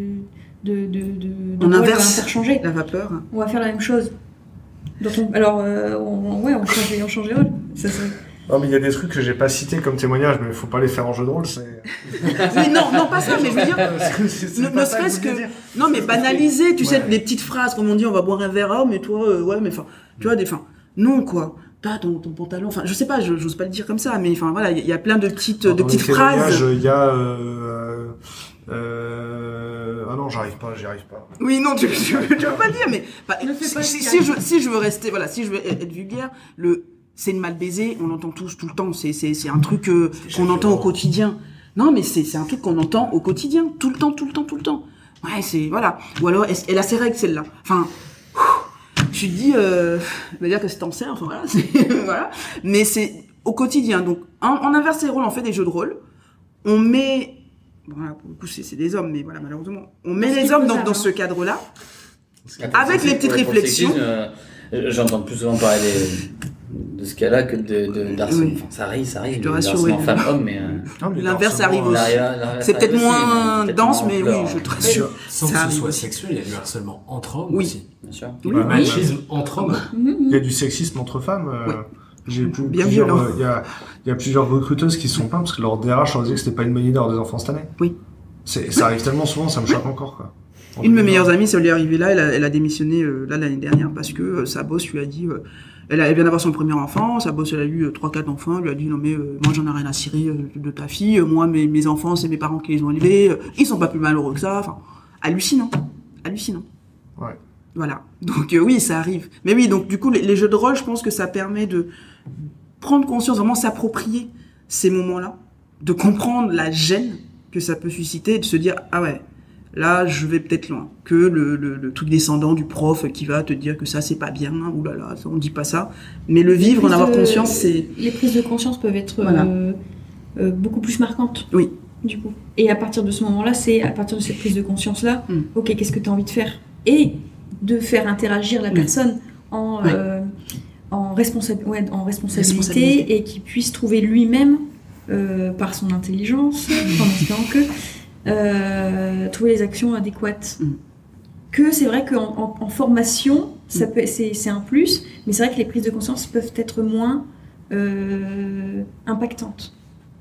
et faire aussi et pour finir là-dessus c'est faire aussi intervenir pourquoi pas euh, les gens enfin des, des- des- les acteurs de, de- du traitement je veux dire du, du harcèlement ça peut être des psys euh, des RH qui ont vraiment eu des cas à gérer. Ça peut être les forces juridiques aussi d'expliquer de dire vraiment euh, enfin voilà comment ça se passe. Enfin une fois que tu es enfin inculpé voilà ce qui va se passer derrière. Mmh. donc de vraiment encore une fois par l'exemple de dire voilà ce qui se passe. Et un psy ou une psy de dire voilà les conséquences que ça a eu sur des gens que moi j'ai accompagnés. Hmm. Ça peut aller loin. On arrive au suicide, on peut aller dans des vies, euh, on divorce, on a des vies complètement détruites, Ouais. mais parce, juste parce qu'au boulot on est, euh, on est, euh, Juridiquement, voilà. sur le niveau d'information, moi, j'ai pas l'impression que tout le monde soit OK Non. sur euh, le viol, par exemple. La notion de viol en France, euh, elle est définie euh, dans le droit euh, très, de manière très spécifique. Il y a beaucoup de gens qui se rendent pas compte que c'est bien avant ce qu'on pense, quoi. Comme je dis, tant que c'est pas oui, c'est non. Voilà. Ouais. Tant que c'est pas oui, c'est non. Enfin, Ah, et puis quand on a dit ça, une mini-jupe, un décolleté, des talons de 12, des un rouge à lèvres, non, ça veut pas dire euh, c'est pas oui, quoi. un doigt dans l'oreille, c'est du. Mais c'est vrai, c'est... Ouais, bah déjà faut y aller, enfin, faut avoir un niveau de Euh, relation. euh. On passe au dénouement. On passe au dénouement. Alors du coup, euh, la position de Guillemot, elle est compliquée parce que Serge et Tommy, ils étaient connus pour leur comp- com- comportement, mais bien au-delà de l'entreprise, mais c'est lui qui les avait rendus intouchables.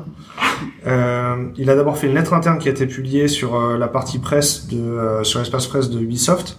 Je mets le lien dans la chronique que j'ai publiée plus tard. Il a donc c'est le PDG qui a écrit à tous les salariés. Ça s'intitule Change Starts Now. Il détaille une série de mesures notamment euh, le- la nomination, alors si on peut, on peut en parler, d'une Head of Place euh, of Workplace Culture, et euh, c'est une personne qui s'appelle Lidwin Sauer. Mm. Et j'ai l'impression qu'en fait, quand il fait ça, il déjà il sait que c'est pas lui qui peut diriger les efforts, Mhm. euh, et il cherche une personne safe pour pour incarner le changement, quoi. Et ça te semble être quelqu'un de safe? Ben, c'est une femme manager, donc c'est peut-être la seule manager qui était pas qui était pas euh, non safe. Ça reste quelqu'un Mais- du cru. Mais je, je sais pas, en fait, ma question c'est euh, l'intention, ça doit être ça, c'est de mettre quelqu'un de safe, mais est-ce qu'on peut vraiment trouver quelqu'un de safe en interne? Comment on fait euh... Tu vois, parce que même si on, ils ont mis en place ces dispositifs de, de, de lanceurs d'alerte, mais il y a du coup, il y a des notifs qui sont envoyés. Elles sont envoyées à qui? Est-ce que c'est des personnes safe? Comment on prend action? C'est ce qu'on disait. Ouais, c'est euh, la réflexion qu'on avait. Pour moi, c'est pas euh, cette nomination n'est pas safe parce que voilà, c'est déjà elle vient de l'entreprise, c'est quelqu'un qui est là depuis longtemps, donc force, enfin, on va retrouver. Pour moi, je dis pas que cette attention, hein, je dis pas que cette femme est, est, voilà dans le harcèlement, je la connais pas, moi. Et ouais. mais il y aura toujours des restes. Il y a des restes de quelque chose. Qu'elle est dans la boîte depuis très longtemps. Elle est dans la boîte depuis très longtemps. Et puis inconsciemment, les, les, les gens ils disent ouais, mais Ils n'auront euh, pas confiance. ils n'auront pas confiance. Moi, salarié, si- j'ai pas confiance. Et si t'as pas un climat de confiance et d'intimité instauré euh, assez rapidement dans ce genre de cas, Mm. tu dis rien. Tu livres pas, tu, euh, tu fais, tu, tu mets un masque et puis. euh, C'est son cousin, non, qu'il avait nommé euh, Ouais. côté des RH. Non, non, non, non, non. euh, DRH, ils avaient une DRH euh, monde. Euh, du coup, la DRH monde, euh, elle a quitté son poste, mais reste dans l'entreprise. Eh, mais il a nommé un autre, euh, quelqu'un d'autre. Alors, il a, euh, il a pas remplacé la, de, la DRH monde. Mais en tout cas, la- alors c'est ça, il a communiqué sur le licenciement de Serge, de Tommy euh, et de la DRH monde. Mhm. Sachant que la DRH monde, elle ne quitte pas l'entreprise. Euh, Tommy est juste mis à pied. En fait, on attend le résultat de l'enquête, on attend que l'enquête soit finie pour qu'il soit licencié. Serge, il a démissionné tout de suite parce qu'il a, il sait que ça va être grave. Euh, il y a donc il a il a il a forcé chaque managing director à organiser des, des groupes de parole, des temps de parole facilités par un facilitateur externe sur Microsoft Teams parce qu'à l'époque le coronavirus était encore trop dur. Mhm. Euh, mais euh, il y, a, il y a un article de Gamergen qui relate une ambiance chasse aux sorcières. C'est-à-dire qu'effectivement, tous les managers démarrent des groupes de parole, euh, mais ils sont stressés, de, ils ont l'impression d'avoir un fusil sur la tempe. Et ils gardent en fait, euh, ils gardent en fait cet esprit laver le linge sale en famille, c'est-à-dire que bon, ben, on a fait sauter les personnes qui étaient publiquement exposées, Euh, on appelle des consultants externes, mais on fait toujours pas confiance aux syndicats. Euh, on a nommé une personne euh, qui a l'air safe. Euh, on a démarré des enquêtes, mais on sait pas si elles vont aboutir.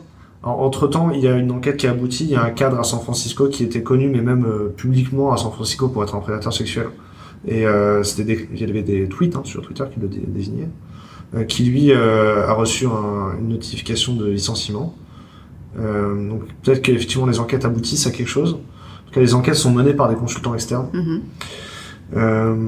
Tu vois, même les consultants externes, ils devraient être euh, choisis d'un commun accord entre euh, euh, le- la direction et les syndicats, Ouais. s'il y avait, euh, Mm. s'il y avait discussion possible. C'est quelque chose qu'il faut externaliser pour moi. Ils utilisent l'application euh, Whisply euh, pour le, protéger les, les lanceurs d'alerte. Alors c'est une application qu'ils avaient déjà utilisée en fait euh, pour, la, pour dénoncer la corruption. Mhm. Comme c'est une société qui reçoit beaucoup de subventions publiques en France et au Canada, euh, on leur a demandé de, de montrer qu'ils sont euh, qu'ils font pas de- d'actes de corruption, co- corruption avec cet argent-là, ou du moins qu'ils n'ont pas reçu l'argent, les subventions grâce à la corruption. Euh, et les, les RH avaient d'ailleurs la, la, les- la DRH, euh, ok, il y a un témoignage qui dit que la DRH locale, donc euh, au niveau du continent, avait enterré l'idée de, de, d'utiliser Whisply pour dénoncer euh, ce type de comportement, Mhm. parce qu'elle avait peur d'un gros, dé- d'un gros déballage. Oui. Et c'est, cette idée, elle est, moi, elle me paraît toujours bizarre. Une fois qu'on a protégé le lanceur d'alerte, euh, comment on aboutit, comment on est sûr que ça aboutit à des enquêtes Mais en même temps, si c'était si simple de mettre l'application, pourquoi on le fait pas dans toutes les boîtes euh, Pourquoi on n'a pas de, dispositif de protection de lanceur d'alerte, même dans une boîte de 10 salariés euh Parce que comme tu as dit derrière, comment, euh, comment ça s'enchaîne, enfin, Ouais. qui reçoit la notif, qui gère le truc. Ouais. Enfin, on- c'est vraiment un parti pris hein, que, que j'ai. Je, je suis convaincu que cette question-là, elle doit être externalisée. Si ça reste en interne, tu auras toujours des blocages. Tu auras toujours des blocages et euh, on va pas avancer parce que aujourd'hui on demande à des managers qui sont potentiellement des harceleurs d'organiser des groupes de parole. Alors moi, je me vois mal aller dire à mon harceleur, enfin aller faire un groupe de parole avec mon harceleur. Enfin, comment on fait? Oui. Comment on fait? Ouais. Tu vois? Donc clairement, ça me semble, enfin, c'est c'est pas la bonne méthode. Là, le, le cas est tellement grave chez Ubisoft et vu la taille de la société, ils doivent externaliser. Par sujet les sur la gouvernance. hein. La Voilà. gouvernance de l'entreprise euh, avec des, administrateurs indépendants. Euh, Il y a beaucoup de- d'entreprises qui n'ont pas de représentants des salariés dans la gouvernance. Déjà. Et donc là, on est dans une boîte où déjà se syndiquer, c'est pas normal. Alors j'imagine d'avoir des représentants salariés dans la gouvernance, c'est C'est inadmissible. inadmissible. Mais si- sinon, en fait, la, un dispositif de lanceur d'alerte, il devrait toucher directement la gouvernance, et la gouvernance, elle devrait montrer qu'elle est indépendante Exactement. des intérêts des dirigeants, quoi. Ou des intérêts des, euh, Mais ça, d'une ou deux parties. Et donc il y a un travail sur la gouvernance pour moi aussi. hein. exactement. Donc euh, non, il faut, il faut externaliser, il faut euh, informer au maximum, euh, voilà, coller au plus à la réalité en, en faisant prendre conscience. Du coup, les, les prestataires externes, ils en ont mis partout, hein, donc Mm. des sessions d'écoute active avec des facilitateurs externes, j'ai dit des audits euh, par des consultants externes, toutes les enquêtes euh, sont menées par des consultants externes, Mm. il y a un Support and Recovery Center euh, destiné aux victimes qui est géré par un partenaire indépendant. Mm. Alors le mot partenaire indépendant est choisi par Evil Moi je trouve ça bizarre de dire que c'est un partenaire. Partenaires indépendants. Tes partenaires sont indépendants. Non, mais puis encore une C'est un fois, complice, mais il n'est pas dans notre camp. C'est un agent double. Non, mais encore une fois, voilà, faut se mettre à la place Et des des stages salariés. intensifs obligatoires pour les managers. Et de la formation pour tous les salariés. D'accord. Il y a déjà un progrès, quoi. Oui, non, mais c'est oui. Bon, du coup, genre, il, il était quand même pas lavé, euh, Monsieur Guillemot, et euh, du coup, il a fait des excuses publiques. Alors, il présente ça comme des excuses publiques, mais c'est une vidéo qui est diffusée uniquement en interne. Euh, Numérama a un témoignage qui parle de la, de la, de la vidéo, mais euh, la vidéo, elle est pas sur YouTube. Et même d'ailleurs, quand on cherche les communications dans l'espace presse d'Ubisoft, il y a euh, 20 jeux. Ensuite, il y a Inside Ubisoft. Dans la section Inside Ubisoft, il y a quatre articles de storytelling sur comment ils ont produit des jeux. Et au milieu des quatre articles de storytelling sur comment ils ont produit des jeux, un article sur euh, le scandale. Ils le planquent complètement. ah, bah, La, la vidéo de, de Guillemot, moi, je voudrais la voir. Y a, ils ont fait un Ubisoft, Ubisoft Forward, euh, un événement pour présenter tous leurs jeux, euh, qui est leur, gros- leur, leur grande messe. Mhm. Ils n'ont pas mentionné l'événement sous prétexte, sous prétexte que tout était enregistré d'avance. La vidéo de Yves Guillemot, elle est enregistrée aussi. Ils peuvent décaler l'événement, mettre la vidéo de la vidéo d'Yves Guillemot euh, en pre-roll ou en, ou en post-roll, quoi, Mhm. mais la, la diffuser publiquement.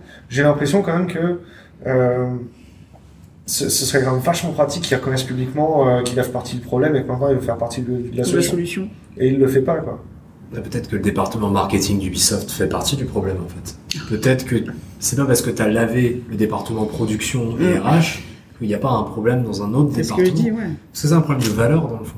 Mm. Ouais. Si le marketing s'adapte pas à un problème interne de culture et que tu veux pas que ça soit exporté à l'extérieur, c'est en gros ce qu'ils disent c'est de l'extérieur, on reste une société euh, avec tous les problèmes qu'on a actuellement. Enfin, en gros, quelque part c'est comme s'ils cherchaient que leurs anciennes valeurs elles soient conservées dans l'extérieur. Malgré le scandale. C'est ce qu'on disait tout à l'heure au début, avec, les, avec le- cette espèce de communauté gamer un peu acide, qui a des, des vieilles valeurs euh, un peu rances. Et quelque part, ils se disent, bah, est-ce que, on, je sais pas, moi, moi, comment je le ressens quand je vois le silence euh, assourdissant qu'ils font sur ce sujet-là, c'est que quelque part, si publiquement t'en parles pas, c'est peut-être parce que t'as peur de froisser ces gens-là, en fait. La, la presse spécialisée, de manière générale, faut bien voir que les éditeurs de jeux, ça reste leurs annonceurs. Oui. Euh, que, euh, Cette relation, elle est... c'est-à-dire que la presse spécialisée, si Ubisoft leur donne pas le jeu trois mois en avance pour qu'ils fassent une exclue sur euh, le gameplay, euh, ils ont pas le trafic et ils Mhm. ont pas les revenus des annonces. Donc euh, la presse spécialisée, là, c'est la première fois qu'il y a des, des, euh, des, des game loft qui refusent de couvrir les événements d'Ubisoft et les sorties d'Ubisoft. Mais c'est nouveau que la presse spécialisée, elle prenne, euh, Mais position. c'est à Ubisoft de prendre la parole, de, Oui. de prendre la parole lui-même, Oui. spontanément. Oui. On doit pas aller venir les chercher sur le sujet, Oui. quoi. Non, bah voilà, bah, il se cache derrière le petit doigt.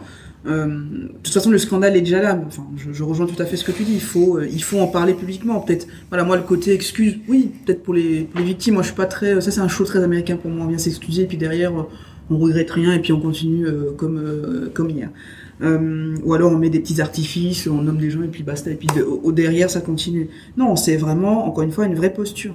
Qu'est-ce qu'on a compris en fait? Qu'est-ce qui, euh, voilà, qu'est-ce qu'on retire de ça et comment est-ce qu'on va le gérer? Je pense que prendre la parole là-dessus, ouais, c'est plus que nécessaire pour. euh, Parce que là, du coup, ils, ils licencient ou ils font partir que des gens qui ont été euh, Ah, euh, publiquement nommés. exactement. Ça veut dire que si ça se sait pas publiquement, c'est ok. C'est- Voilà, c'est ok. Ce, voilà, ce qu'on ne sait pas n'existe pas. Et c'est pour ça que je te disais, est-ce que prendre les managers pour organiser des groupes de parole? Moi, je sais pas si c'est pertinent. Moment, quoi. Je ne sais pas si c'est pertinent. Enfin, clairement, euh, même dans l'urgence, moi, j'aurais jamais fait ça. Enfin, c'est ça coupe de source. Enfin, je vais pas demander. euh, Viens voir ton agresseur. Bah non. Ils sont, Tu vois, non. ils sont pas censés animer les groupes de parole, hein. ils sont censés définir les créneaux, euh, faire les dates, inviter les gens, euh, et on leur demande d'engager la conversation en one-to-one, quoi. Mais ça, c'est du travail de RH, Il y a déjà un biais. Oui, non, mais c'est vrai. C'est Non, c'est- mais là, c'est, les euh, DRH, on a, on a enlevé la DRH. truc de RH, ça. C'est c'est- c'est- c'est- c'est- c'est- c'est de la RH pour moi. C'est pas, Mhm. pas de l'extérieur, ce qui est choquant, c'est qu'en fait, euh, quand tu regardes bien, ils sont toujours clean auprès de leur audience. Parce que Ah oui. l'audience moyenne, enfin, cette histoire, elle est. Nous, nous on, on en parle, Ouais. nous, mais parce que, en fait, euh, on est lecteur de Numérama, de Libération. Ouais. On a vu, on est dans le digital. le, le, le client moyen, non mais le client moyen d'Ubisoft, il va pas lire Libération, il va pas lire Numérama, il regarde peut-être même pas la télé, et la télé c'est même pas passé. J'en ai même pas Il y a une petite pastiche, Ouais, si, si, il y a je pense un qu'ils petit ont- truc, un tout petit truc. Oui, à Ouais. 20h42. Oui, c'est ça, à la fin du journal, euh, on a Libération, appris parlent. qu'Ubisoft Ouais, n'est pas trop fort parce qu'ils nous financent pas. parler, euh, Je pense qu'ils vont Flash, parler quand pas même, mais spécial. euh, on évite de passer. euh, c'est- Moi, si bien sûr, je- prends mon cas personnel, tu vois, j'ai découvert ça au moment de la conf Ubisoft Forward parce que il y a eu un cas, enfin parce qu'en fait il y a eu un boycott de certains de cer- certaines presses spécialisées qui ont dit suite aux événements actuels d'Ubisoft on couvrira pas. Et là je me suis rendu compte, c'est bizarre. Il se passe quoi? Qu'est-ce qui se passe chez Ubisoft. Mais C'est violent. que quelqu'un qui enfin je, je- genre je, je, je passe ma vie sur Twitter. Ouais. J'ai l'impression quand même d'être à peu près à l'écoute de ce qui se passe Ouais. dans mon univers. J'en ai pas entendu parler. C'est quand même Mais on étouffe, on étouffe, ils communiquent bien finalement Ubisoft parce que effectivement euh, les excuses de les excuses de, du PDG Libération on n'a pas parlé. Libération a parlé des, des trois licenciements euh, parce que bon faut faut bien voir que c'était assez opportuniste là-dessus les journalistes de Libération euh, ils ont eu l'occasion de, de faire du sensationnel. Euh, mais le PDG qui s'excuse c'était pas assez sensationnel pour eux. Mm. Numérama euh, l'a couvert parce que euh, ils ont un peu plus de déonto euh, mais c'est pas c'est pas assez sensationnel en fait ce qui se passe euh, chez Ubisoft et la réaction d'Ubisoft. Effectivement en fait si elle avait été plus forte peut-être qu'elle aurait donné du, plus de sensationnel et il y aurait eu plus de couverture Plus de médiatique couverture Mm. médiatique, clairement. Ouais, je, je suis d'accord. on parle du problème, on parle pas de la solution. ouais Ah oui, c'est toujours mieux. Surtout sur ces questions-là. hein. Bon, est-ce qu'il y a un sujet que j'ai pas abordé sur cette thématique? Parce que là on est à On 2 est à h une heure et demie sur ce sujet. C'est vrai? Ouais. Tu vas t'amuser C'est pour le passionnant. montage. Ouais. je sais pas où je vais aller on va publier un truc de 2 heures hein. Ouais, ou alors on splittera les deux sujets, on fera deux mini pod enfin, deux podcasts parce que là on a 45 minutes, Ouais. une heure et demie. Hein. je sais pas ouais, version courte version longue. Version code, version longue. mais ouais Est-ce qu'il y a, Non, des, non, est-ce qu'il y a des choses que vous, voulez, euh, que vous voulez dire sur le sujet en plus? Non, non, je pense que l'essentiel a été dit. Euh, et c'est c'est très simple en fait à mettre en place. Donc euh, les choses existent. On n'a rien, il y a rien à inventer. On n'a pas inventé l'eau chaude. Il faut juste appliquer les lois. Il faut former, former, former. Il faut répéter, répéter, répéter et se faire aider par des prestats externes. Ce qu'a initié euh, Ubisoft et qui pour moi n'est pas euh, n'est pas euh, est, est très intelligent parce que euh, c'est comme ça qu'on peut accompagner les victimes et rectifier le tir. voilà Et faire intervenir les bonnes personnes. et faire intervenir aussi les bonnes personnes. Je pense que c'est essentiel et redonner du pouvoir, mais vraiment un vrai pouvoir au RH sur ces questions-là. Pour moi, ce sont des questions qui doivent sortir du management, Mhm. euh, encore plus quand on est dans des sociétés de prestations, voilà, en presta, euh, quand on a des, des consultants. Il faut sortir ces questions-là du périmètre des managers parce que ils ont aussi cette pression-là euh, du chiffre. C'est pas, ils sont pas tous salauds. Hein, d'accord, il y a des gens bien, mais qui n'ont pas le choix aussi, qui disent mais si je la sors de la mission, c'est une mission qui était prévue pour six mois. Mon Dieu, euh, je vais perdre, j'ai personne derrière. Voilà, non, c'est il faut sortir Ouais. la personne Et mettre de ce cadre-là. puis même chez Ubisoft ils sont pas ils ont pas ça mais au final les, les managers ils ont des objectifs économiques à tenir Exactement. euh, Mhm. Voilà. Mais euh, C'est remettre, comment remettre de l'humain en fait Exactement. dans, dans, une- dans un domaine euh, très cartésien, business, euh, orienté business en Ouais. fait. Moi, ce que je disais, enfin ce que je voyais, euh, j'en avais parlé dans mon article sur, sur, mon, sur mon ancienne boîte qui s'appelle Nortis. Euh, je sais par exemple que euh, les managers, donc les commerciaux, Mm. parce qu'il y avait commerciaux et managers, Oui. les commerciaux sont objectivés Mm. au niveau global. Mhm.